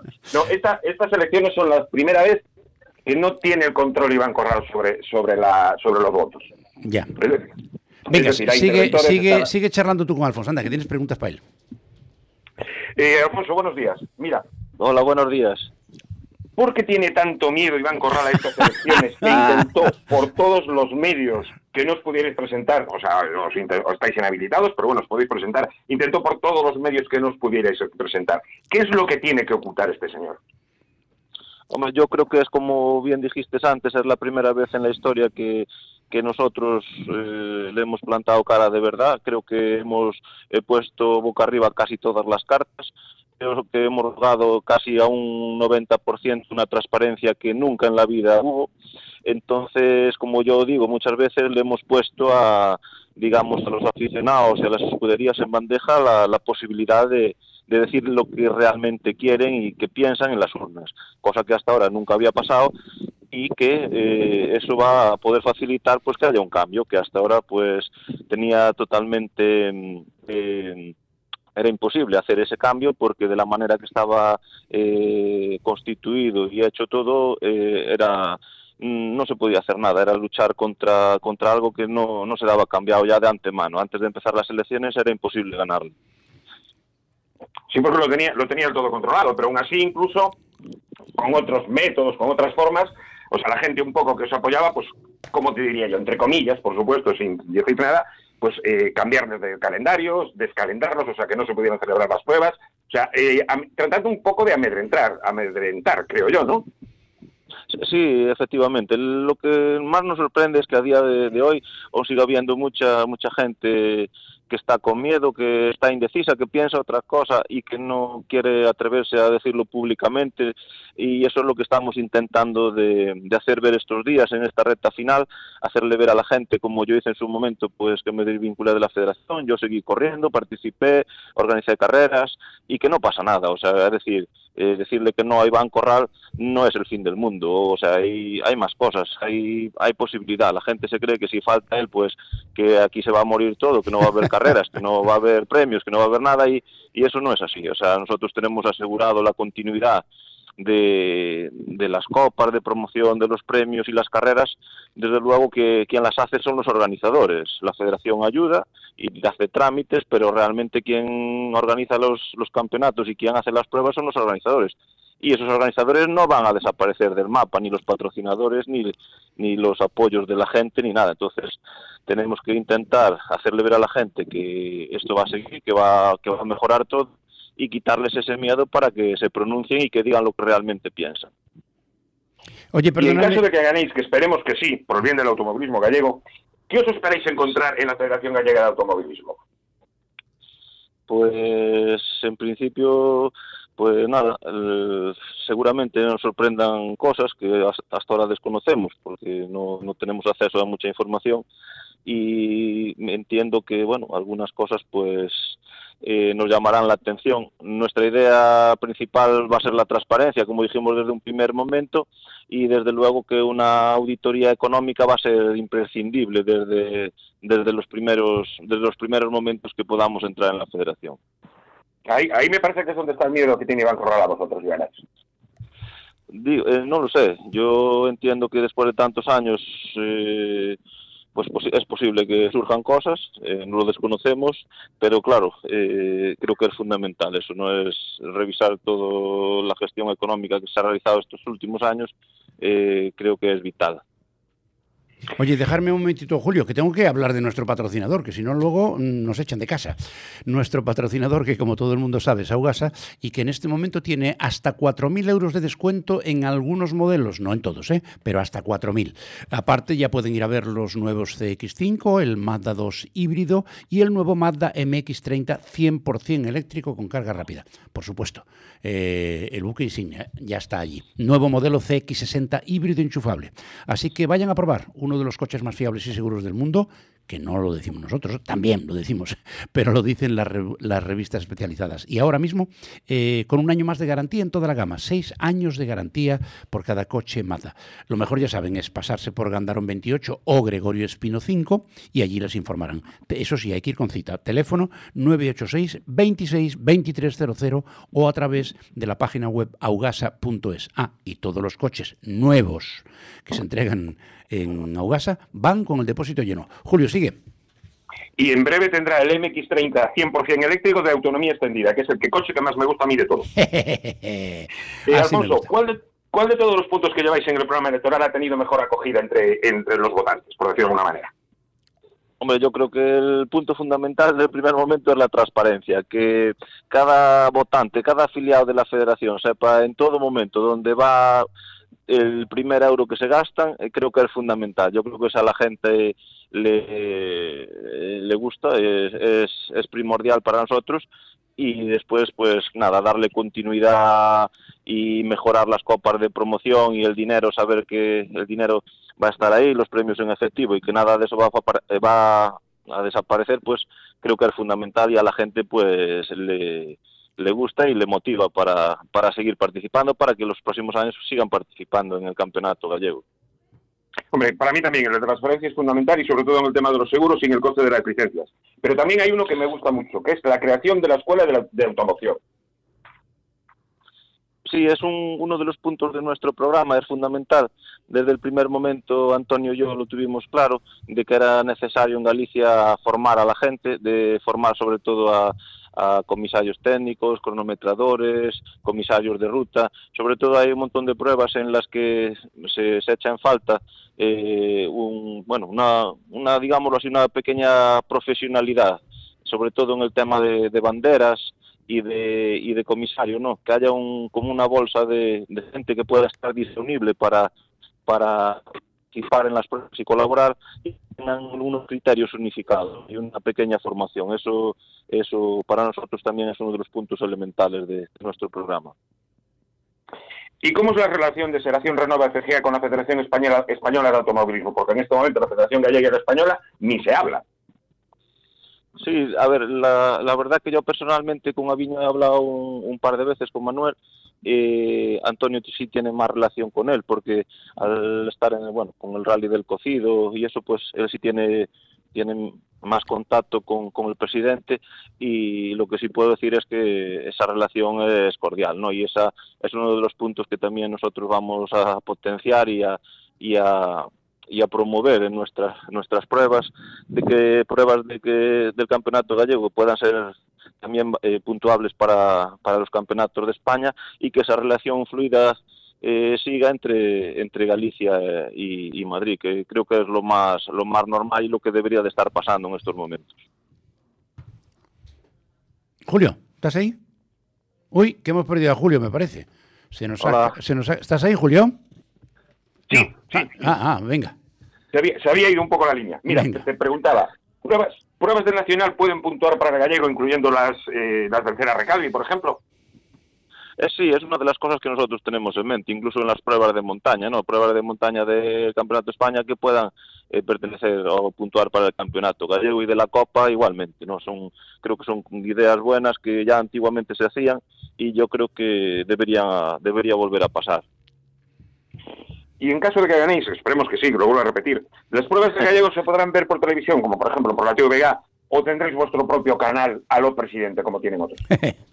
Hombre, yo creo que será fundamental que la televisión pública se haga eco de las pruebas en mayor medida, que tenga una repercusión televisiva amplia, independientemente que después pues se, se utilicen también canales de difusión de, de, streaming, de YouTube y todas esas cosas, que ahora mismo es lo que está funcionando bastante bien, pero eh, desde nuestra parte es un punto importante lo de potenciar la, la, la imagen y la, visión de la federación y transmitirla y llevarla a todos los aficionados y al público y creo que a día de hoy no se, no se está haciendo correctamente por, por parte de la federación y es otra de las cosas que, que queremos potenciar y mejorar también desde Selección Renova FCA. Y habéis comentado también que pruebas como el Rally de Noya, la subida a la Estrada, la subida a la Saleta, la Excusa, Pontenova, volverán al gallego si ganáis vosotros las elecciones. ¿Cómo vais a poder cuadrar todo, todo el calendario? Porque serían muchas pues, pruebas. Sí, eh, tendremos que darle un encaje, y tendremos que sopesarlo con los organizadores y discutirlo, pero la idea es esa. Nuestra idea es que ninguna villa de Galicia, ninguna ciudad, ningún pueblo de Galicia se quede sin su, sin su prueba. Nosotros queremos darle cabida de alguna manera a todo y no queremos que nadie se quede fuera de, de, ese, de ese calendario.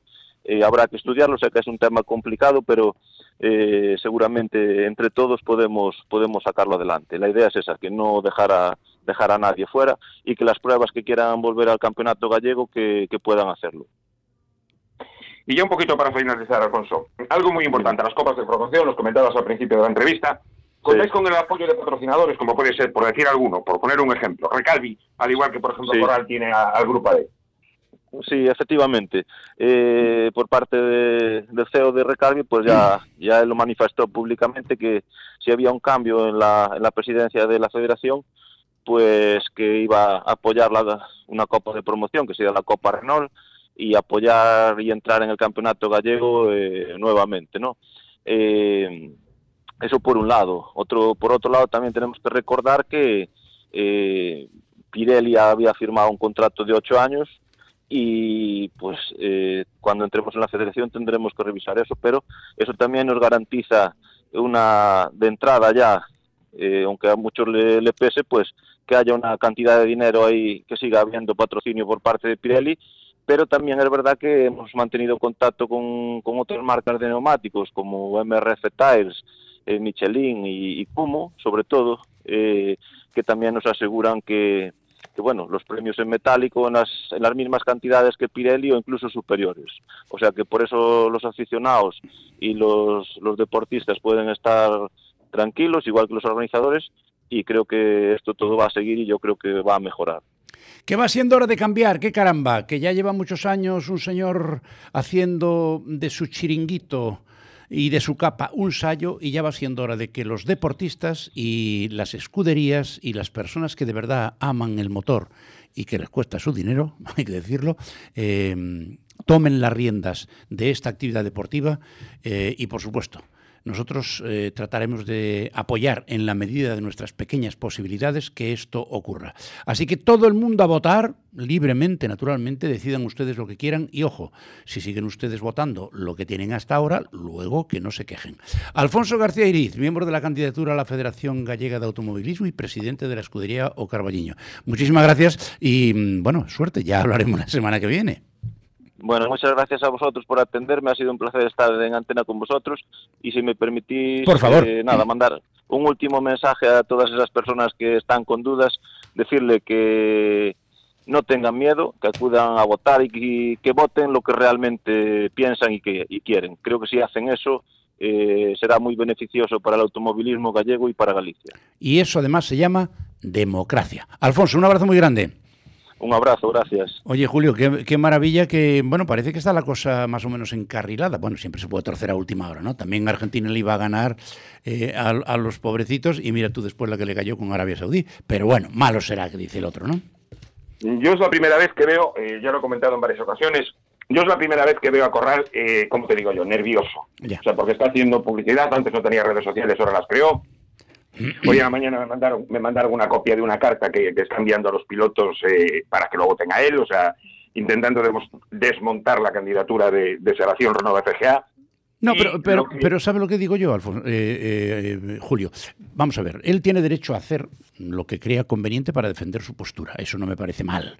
Lo que me parece mal es intentar eh, desacreditar a la competencia, eh, tratar de ponerle todos los palos en las ruedas para que no puedan andar, para que no puedan acceder a competir con él, que es lo que parece ser que ha ocurrido en años anteriores. Sí, el, señor Corral eh, tiene todo el derecho del mundo a tratar de defender su postura. Naturalmente que sí, solo faltaría. Lo que ocurre es que tiene que hacerlo con medios lícitos, eh, transparentes y, naturalmente, exponiendo lo que realmente quiere hacer en el nuevo ciclo si vuelve a salir reelegido, que es lo que está haciendo la candidatura de su competencia. Dice, "No, mire usted, si nosotros llegamos ahí, queremos hacer esto, esto, esto, un programa, que es lo que se llama. Entonces, bueno, pues mm, veremos. Eh, también te diré una cosa, ¿eh? Si las cosas siguen como están, luego los hombres del motor en Galicia que no se quejen de las barrabasadas que siga haciendo el señor que las ha hecho hasta ahora. Y esto no es que lo digamos nosotros, lo saben ellos de sobra y ha salido publicado. Por, un- por alguna razón le han inhabilitado en un par de ocasiones. Y eso ya sería motivo más que suficiente para que ni siquiera llegara a presentarse. Bueno, eh, menciones que si no se nos va el tiempo. Si estás pensando en jubilar tu viejo coche, en Desguaces Catoira te lo solucionan, te lo recogen, tramita la baja en tráfico y te evitan todos los trámites. En Avenida Andurique 14, Aveni- Avenida Andurique 14 en Pollo, teléfono 986-873-800 con horario de lunes a viernes de 8 a 4 y media de la tarde o en su web automocionescatoira.com. Y Car Detail Vigo, tu servicio para cuidar, mantener, proteger tu coche y poder disfrutarlo. Y esta semana con el mantenimiento interior de un Lexus GS 450 y un BMW 318 también para dejarlo perfecto, el interior. En camino de a Quinta 9 Valladares en Vigo o en la web cardetalvigo.com. Cuéntanos qué pasó en Fórmula 1. Pues la última prueba de la temporada, un nuevo abandono de Alonso, raro, ¿verdad? Eh, Y primero Verstappen, segundo Leclerc, que le vale el subcampeonato y en tercera posición Sergio Pérez, el compañero de Verstappen, que lo perdió por la putada que le hizo su compañero en Brasil. Desde luego fue una vergüenza y es mayor vergüenza que el equipo haya consentido que, que Verstappen no ayudara a, a Pérez a conseguir el supercampeonato, el subcampeonato, perdón. En cuarta posición, pues Carlos Sainz, que, le arrebató la quinta, posición Carlos Sainz, que le arrebató la quinta posición en el Mundial a Hamilton. Por marcas, primero Red Bull, segundo Ferrari y tercero Mercedes. Y probó Fernando Alonso ya el Aston Martin. Quedó encantado, como dijo él, quedó encantado del potencial del coche y sobre todo la fiabilidad. Rodó más de 90 vueltas y no rompió nada. ya, ya hacía tiempo que no le pasaba. Cosa, cosa que no puedes decir de, de Alpine, está claro. Está clarísimo. Oye, a ver, rápidamente, eh, ¿qué dice la señora Rivera últimamente? Bueno, pues la señora Rivera, lo comentamos un poquito por encima el otro día, nos quiere sacar los 20 céntimos que tiene de, de descuento la gasolina. Qué decir, alegría. Eh, volvemos a pagar la gasolina al precio que tiene que estar sin, los 20 céntimos. Y es para incentivar, o sea, saca la subvención para incentivar la compra de vehículos sostenibles. Es decir, híbridos, híbridos enchufables, eléctricos y demás. Pero que en el 2035 todos los coches sean eléctricos. Eso es, eso es inviable, es completamente imposible. Vamos a ver, ¿qué coche vas a comprar ahora si dentro, en el 2035, solo puedes comprar coches eléctricos? Bueno, pues quiere quitar la subvención para que la gente compre se incline por los coches eléctricos, sabiendo que son mucho más caros y que en este momento tienen el problema de la autonomía, que ya lo tenemos comentado infinidad de veces. Y bastante poco fiables en algunos casos, ¿sí? Sí, porque no es el primero ya que se incendia, ni el primero, ni el segundo, ni, ni el tercero. Está claro. Oye, déjame que te pida la última, la última mención, antes, que si no luego nos come el tiempo. Neumáticos Justo de la Cruz, en la calle Emilia Pardo en Vigo, taller de mecánica rápida para motos, coches y cualquier otro tipo de reparación, con horario de 8 a 5 de la tarde de forma continua. Teléfono para cita 986 47 40 45. Anca, concesionario oficial de KTM y Peugeot en Vigo, con recambios y accesorios para todas las marcas de motos y bicicletas. Y si no las tienen, te las buscan y te las consiguen en Caminos a la 62 o a través de su web anca.es, que incorpora boutique, motos usadas y con el nuevo modelo Nerva X 100% eléctrica. Oye, ¿tenemos alguna cafrada para rematar? Tenemos una, A ver. una que salió en todos los medios de comunicación. ¿Ah, Pues sí? eso, que un conductor, un conductor se mete por la T9 en sentido contrario en Redondela y provoca un accidente en el que se vieron involucrados cinco coches. O sea, heridos leves, quitando uno, uno que está un poquito más grave, pero por suerte no hubo fallecidos ni pasó nada más. Y el angelito dio positivo por alcohol y por drogas. Ay, Dios mío, si no pasa más cosas porque Dios no quiere. Julio González de motorgallego.com. Hasta aquí hemos llegado. Un abrazo muy grande y hasta la semana que viene. Igualmente, Ignacio, buenos días. Y ustedes no se vayan, que esto no ha acabado. No, todavía tenemos un poquito de publicidad y después noticias. Maite Garrido y Sandra Fares se las van a traer acto seguido. Hasta ahora mismo. Augasa, concesionario oficial Mazda de Vigo, ha patrocinado Es Motor en Galicia. Orgullosos de Mazda.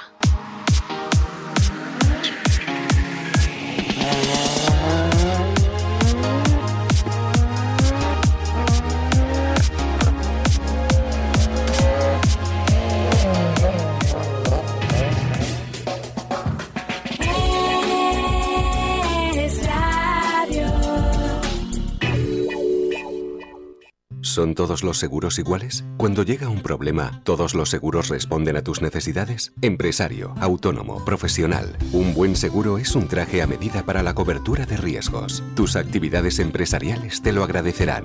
Acrux, Correduría de Seguros Gallega, al servicio de empresas y profesionales gallegos. Atención personalizada. Acrux, porque tener un seguro debe ser sinónimo de tranquilidad. acruxcorreduría.com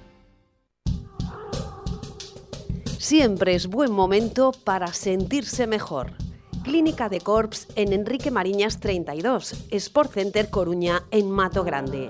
Unidad de referencia en cirugía y medicina estética, con un equipo liderado por el doctor Juan Luis Morán Montepeque y la doctora Encina Sánchez Lagarejo, con más de 30 años de experiencia.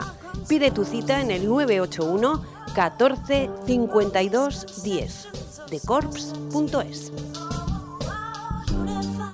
La limpieza es un concepto con múltiples interpretaciones. Limpiezas Germania significa cuidar de los nuestros, tener una imagen que evoque respeto hacia los clientes y seguridad para nuestros empleados, garantizando que el trabajo bien hecho genera buenos resultados. Limpiezas Germania cuida de usted protegiendo su espacio, mimando aquello que más le importa, que no se ve pero se siente. Por eso tratamos a cada persona y proyecto de una forma única, cuidando los detalles y sorprendiendo con los resultados. Limpiezas Germania. Apuesta por la confianza. Teléfono 981 94 16 59. Limpiezasgermania.es. Somos dos que se preocupan polo futuro, dos que cada día se unen ao esforzo de todos os galegos e galegas que apostan por un futuro mellor. Somos os que che axudan a xestionar responsablemente os residuos, porque queremos facer da nosa comunidade un exemplo de sustentabilidade. Somos dos que creen nun servizo público de calidade baseado na educación ambiental, a investigación e a posta en valor dos recursos. Somos Sogama, o servizo público que che axuda a coidar do medio ambiente. Únete á revolución Sogama. Reduce, reutiliza, recicla. Sogama. En Noceo construimos colchones atendiendo a criterios médicos y ergonómicos, con el fin de mejorar la circulación sanguínea y retrasar el deterioro físico. Ven a Noceo, Rúa Restoyal 35, Santiago de Compostela. ¿Y tú? ¿Duermes o noceas?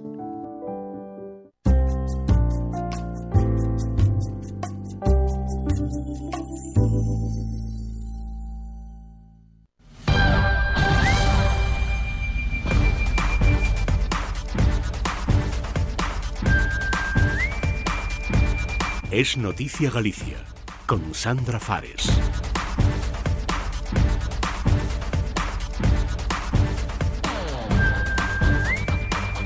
Saludos, muy buenas tardes. Ya estamos aquí en este servicio informativo en este miércoles 23 de noviembre. Hoy escucharemos el comentario de opinión de nuestra colaboradora Reyes Leis, pero antes les contaremos qué es lo que está sucediendo en nuestra comunidad. Hablaremos de las vacunas para los más pequeños, de este temporal costero, de las nuevas estrellas Michelin gallegas y por supuesto de otras cuestiones. En el último tramo les ofreceremos la información meteorológica y es deportes con Tomás Salvadores. Comenzamos.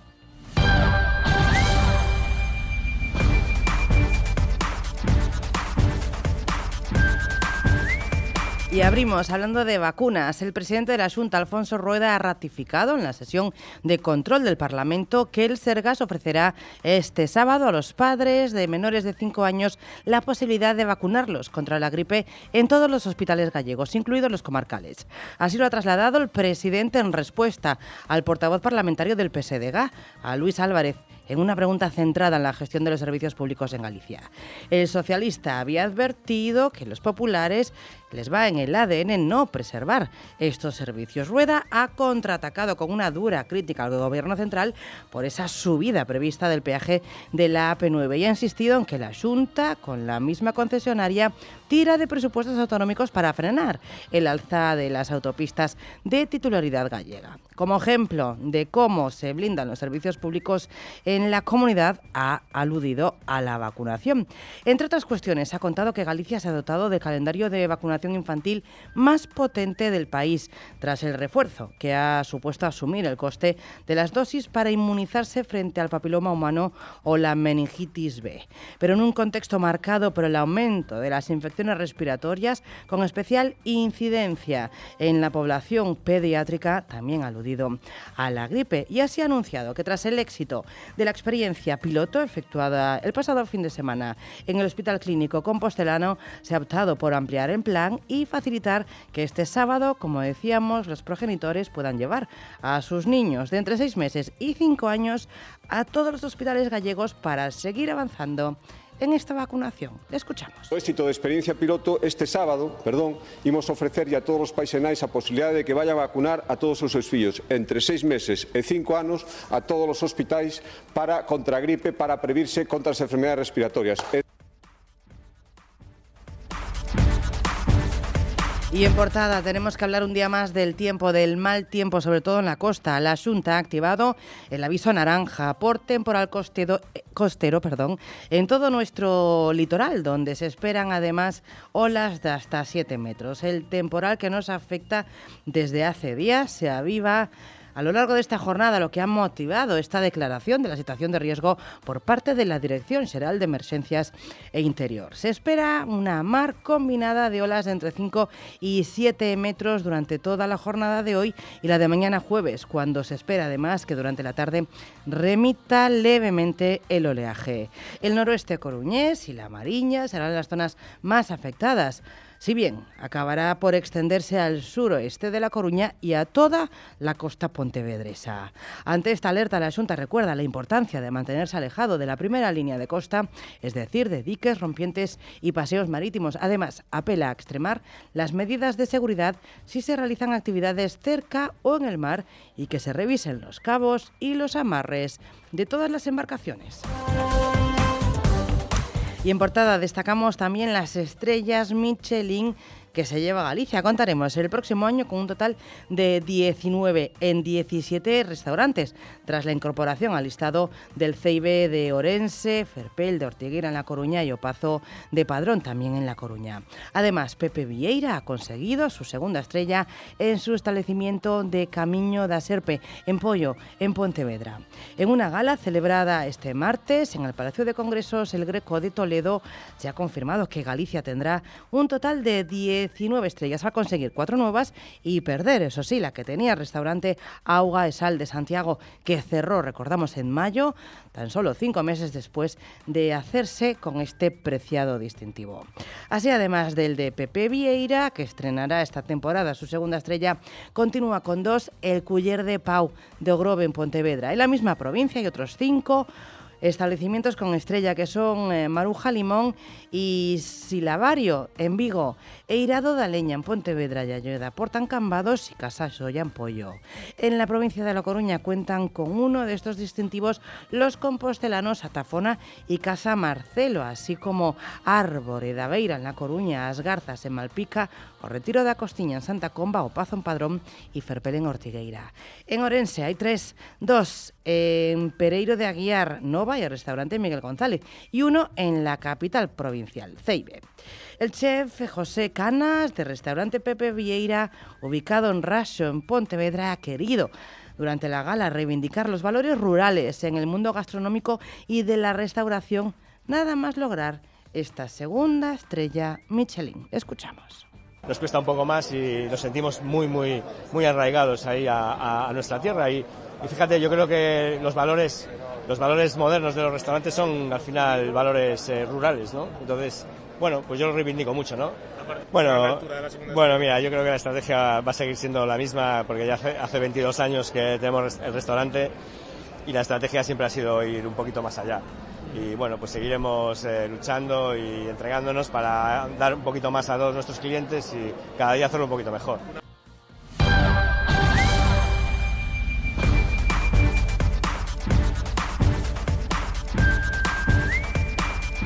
Y la actualidad en esta jornada viene marcada por otras cuestiones, hoy especialmente por cuestiones judiciales. Tenemos que seguir hablando del caso del Chicle, la víctima de intento de agresión sexual por parte de José Enrique Abuín, el Chicle, en diciembre del año 17 en Boiro y de secuestro, ha ratificado en la vista que se celebra contra él por la presunta violación a su cuñada que éste le quitó el móvil, le agarró por el cuello y que tenía también un cuchillo en la mano. Su relato de los hechos, a preguntas de la acusación particular, coincidió en parte con, la, con el relato de la cuñada de Buin, que expuso en la primera sesión del juicio que se está celebrando en la Audiencia Provincial de La Coruña por una presunta agresión sexual cometida contra ella en enero del año 2005. En esta sesión, con presencia de nuevo del padre de Diana Kerr, por cuyo asesinato Abuin fue condenado a prisión permanente revisable, la víctima de Boyle ha explicado que la cuñada de Abuin, con la que trabajaba, por cierto, le dijo a ella y otras compañeras que había sido violada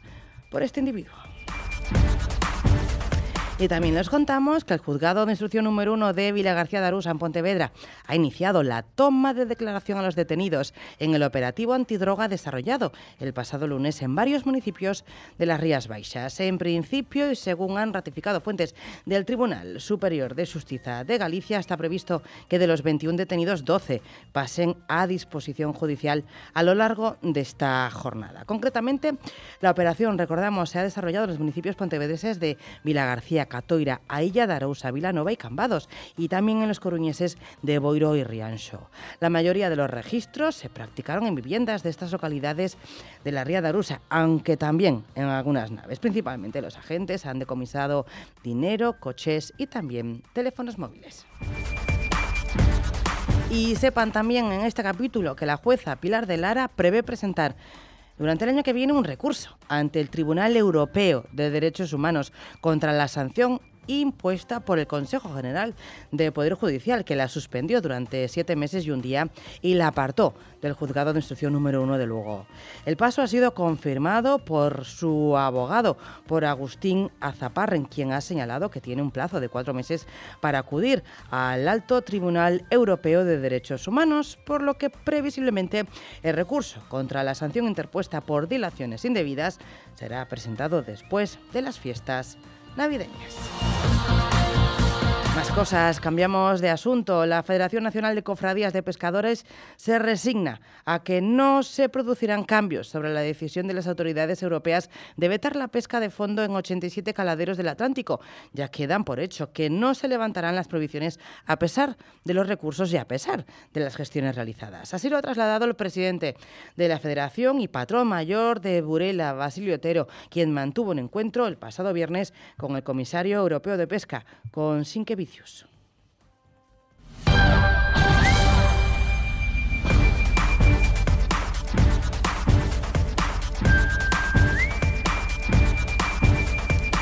en cuanto a información local, en la provincia coruñesa les contamos un trágico suceso. Un hombre ha muerto en la madrugada de este miércoles al ser atropellado cuando caminaba por el arcén de la autovía A6 a su paso por el municipio coruñés de Aranga. Según han trasladado el 112 Galicia, esta central recibió varias llamadas en el entorno de las 6 de la mañana en las que alertaban de la presencia de un hombre a pie en la autovía. Señalaban además que parecía desorientado. Una vez allí, los agentes descubrieron que el varón había sido atropellado sin que los profesionales sanitarios pudiesen hacer nada por salvar su vida.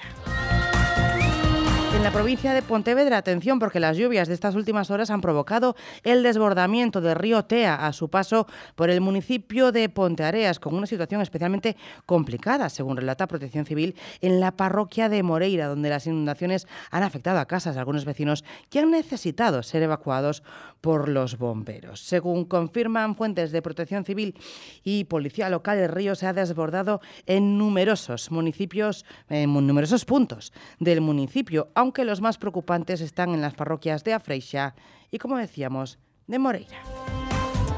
En Orense, los Pérez Canal, propietarios de Aceites Abril, han recibido el decimosexto premio Familia Empresaria de Galicia, que otorga la Asociación Gallega de Empresa Familiar en colaboración con Banco Sabadell.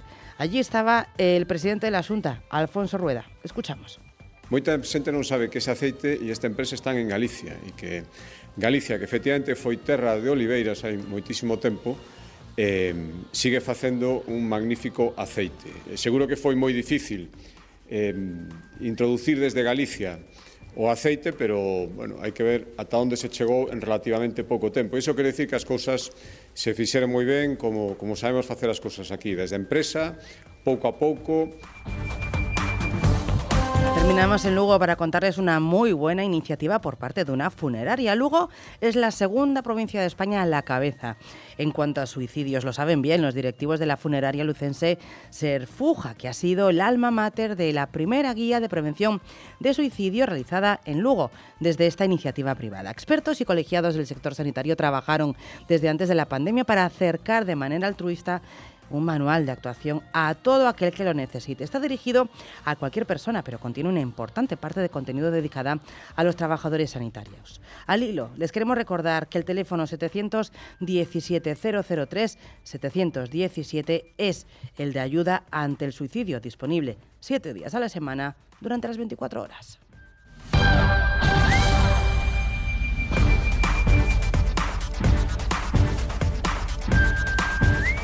Y como cada miércoles es el momento de escuchar y con mucha atención el comentario de Reyes Leis en su mirada desde la berenguela. Hola a todos, mi mirada desde la berenguela esta semana es una mirada hacia una ley que ya se ha constatado, por desgracia, lo que muchos avisaban. Es una ley chapuza, la ley del sí o sí. La ley de nuestra ministra Irene Montero, esa ministra que es experta en dar muchos titulares. Esa ministra que lejos de humildad es pura soberbia y de falta de rigor y madurez. Es una persona eh, que no admite que se equivoca. Y eso a mí, sinceramente, no me gusta. Cuando alguien mete la pata y cuando alguien hace justo lo contrario que dijo que iba a hacer, debe pedir disculpas y debe decir, señores, nos equivocamos, señores, deberíamos haber escuchado, vamos a intentar buscar una solución. Pero no, ustedes no esperen eso de la boca de Irene Montero, porque no lo ha dicho ni lo dirá en su vida. La soberbia con la que actúa esta mujer va íntimamente ligada a su absoluta inmadurez y falta de responsabilidad. Donde una ley decía que iba a ser endurecimiento de penas para los agresores sexuales, la realidad es muy diferente. Y si ustedes se van a los tipos penales que ha recogido esta nueva ley del 6 de octubre y comparan con las leyes anteriores, se encuentran sorpresas como, por ejemplo, que la violación antes estaba tipificada con 6 a 12 años de cárcel, hoy con 4 a 12 años de cárcel. O la agresión con agravantes de 5 a 10 años de cárcel antes del 6 de octubre, hoy de 2 a 8 años. Podría decirles varios casos más. Y esto es lo que está ocurriendo en nuestro país. Los jueces solo pueden aplicar las leyes, no deben ni opinar ni interpretarlas.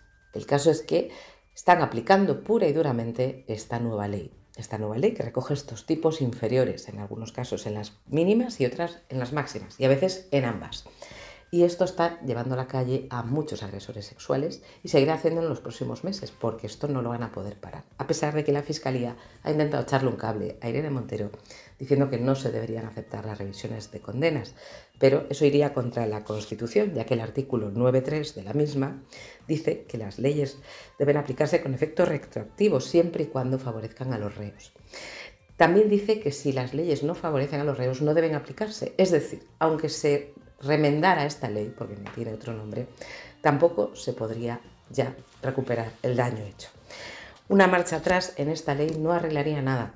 Tampoco lo arreglaría que esta mujer pidiera disculpas por su gran metedura de pata. Pero sobre todo, la actitud pueril de decir que la culpa la tienen los jueces, que son unos machistas, me parece imperdonable. Porque tapar tu ineptitud, tapar tu incapacidad, la falta de humildad y de rigor, diciendo que los jueces son machistas, me parece muy injusto y además me parece irresponsable.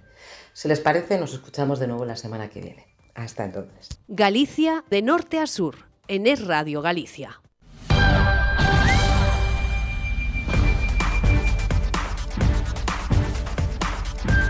Y como siempre, de la mano de Parking Caracas, en Santiago de Compostela, en la calle Orreo 59, ya saben, cómodo, céntrico y al, al mejor precio, les ofrecemos cada día la información de las carreteras. Hoy nada que destacar, se circula al menos en estos momentos de manera fluida en general. Pero como siempre, les queremos pedir que conduzcan con muchísima precaución y que mantengan siempre, siempre las distancias de seguridad.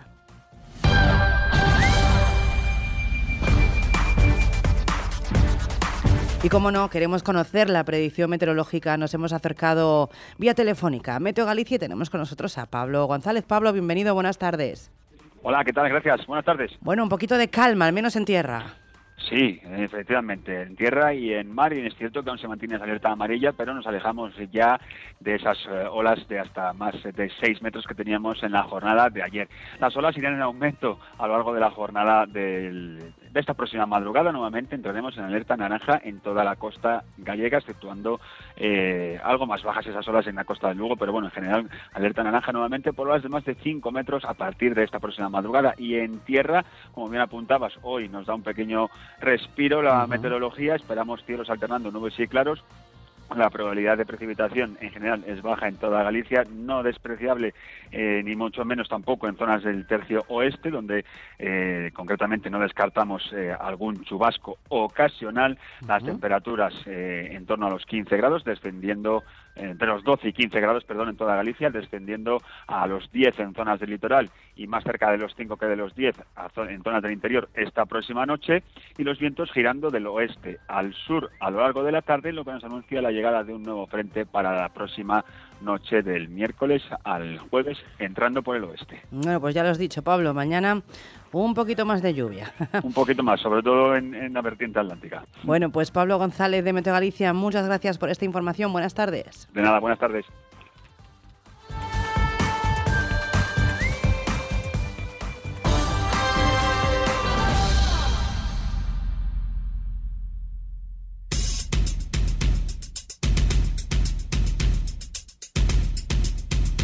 Comienza Galicia Sport, el deporte gallego con Tomás Salvadores. J. Rey Aluminios, todo tipo de carpintería en aluminio, acristalamiento y persianas. Garantía de producto. Instalamos en toda Galicia. Pídanos presupuesto sin compromiso. Visítanos en aluminiosjrey.com. Desatascos Blancosan, su empresa en A Coruña, Ferrol y Santiago. Contamos con camiones Cuba etiqueta eco de última generación de diferentes medidas y de hasta 12.000 litros de capacidad. En Desatascos Blancosan somos gestores autorizados de residuos trasladando los mismos a puntos de vertido autorizado. Desatascos Blancosan. Se encuentra usted en manos de los mejores profesionales. Visítanos en blancosan.es. Martín Opportunity, compra-venta de segunda mano. También realizamos transportes, mudanzas y limpiezas en toda Galicia. Garantizamos un servicio rápido, moderno y fiable. Martín Opportunity, visítanos en Ferrol, Santiago y Milladoiro. Y ahora, franquíciate con nosotros en tu propio local. martinopportunity.com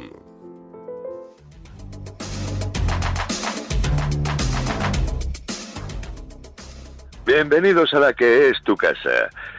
Seguimos con el Mundial a vueltas, hay sorpresas, como ya dijimos ayer, la de Arabia Saudí contra Argentina, Eh, hay pequeñas relativas sorpresas como ese gol de Australia que puso un poquito en aprietos a Francia y luego siguió.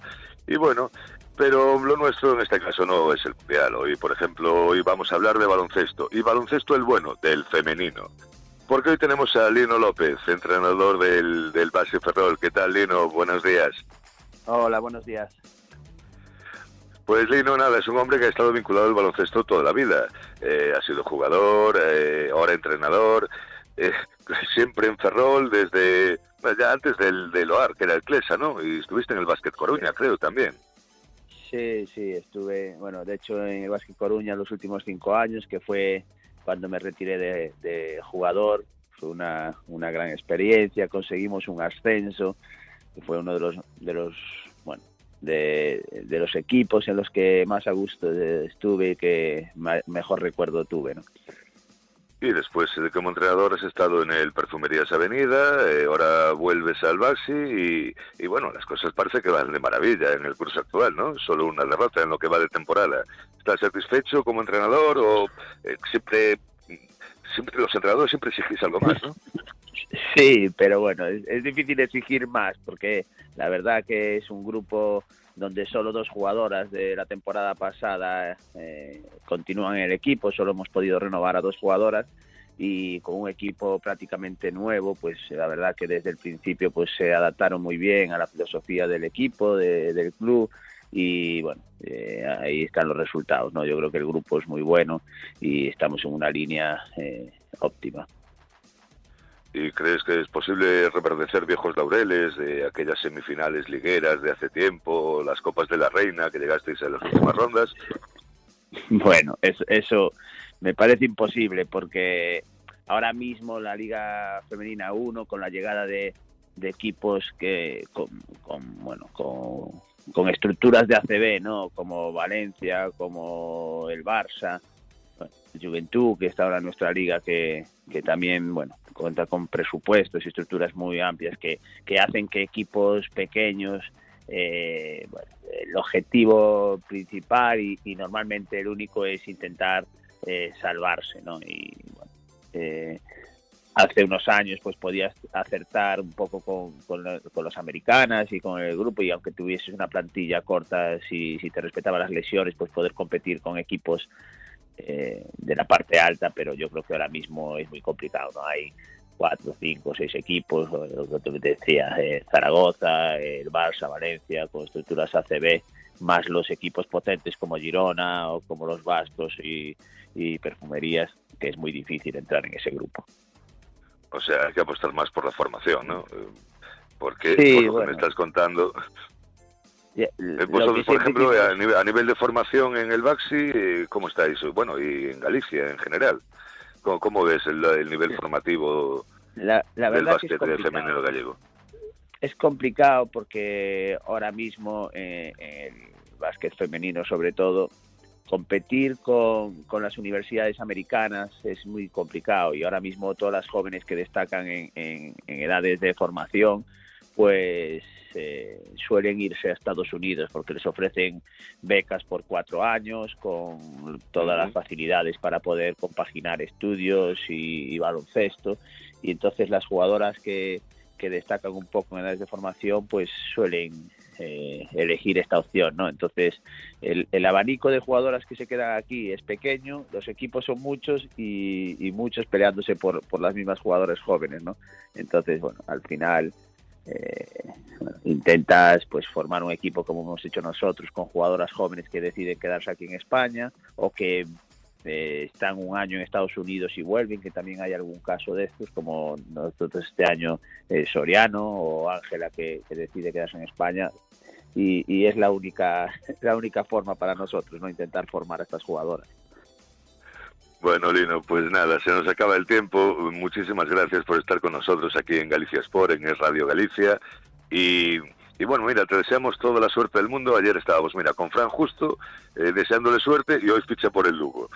O sea que parece que, que estamos, que estamos dándole suerte aquí a la gente. Entonces, por eso te digo que muchísimas gracias, que os vaya todo lo, todo lo bien posible a, tanto a vosotros como, como, como a ti personalmente, como, como a vosotras en el equipo.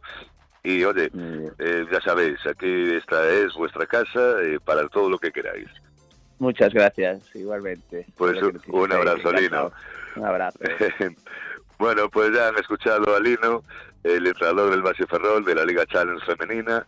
Y nada, y parece que eso, que damos suerte aquí a los entrenadores, a ver si, si contamos con un poquito más de suerte y que todo lo gallego siga para adelante y sigamos triunfando en toda España y, y en todo el mundo.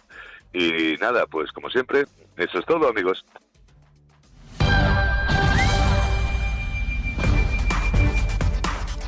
Y nos despedimos recordándole que puede seguir todas las noticias en nuestra página web esradio.libertadigital.com barra Galicia. Es Radio. Servicios informativos.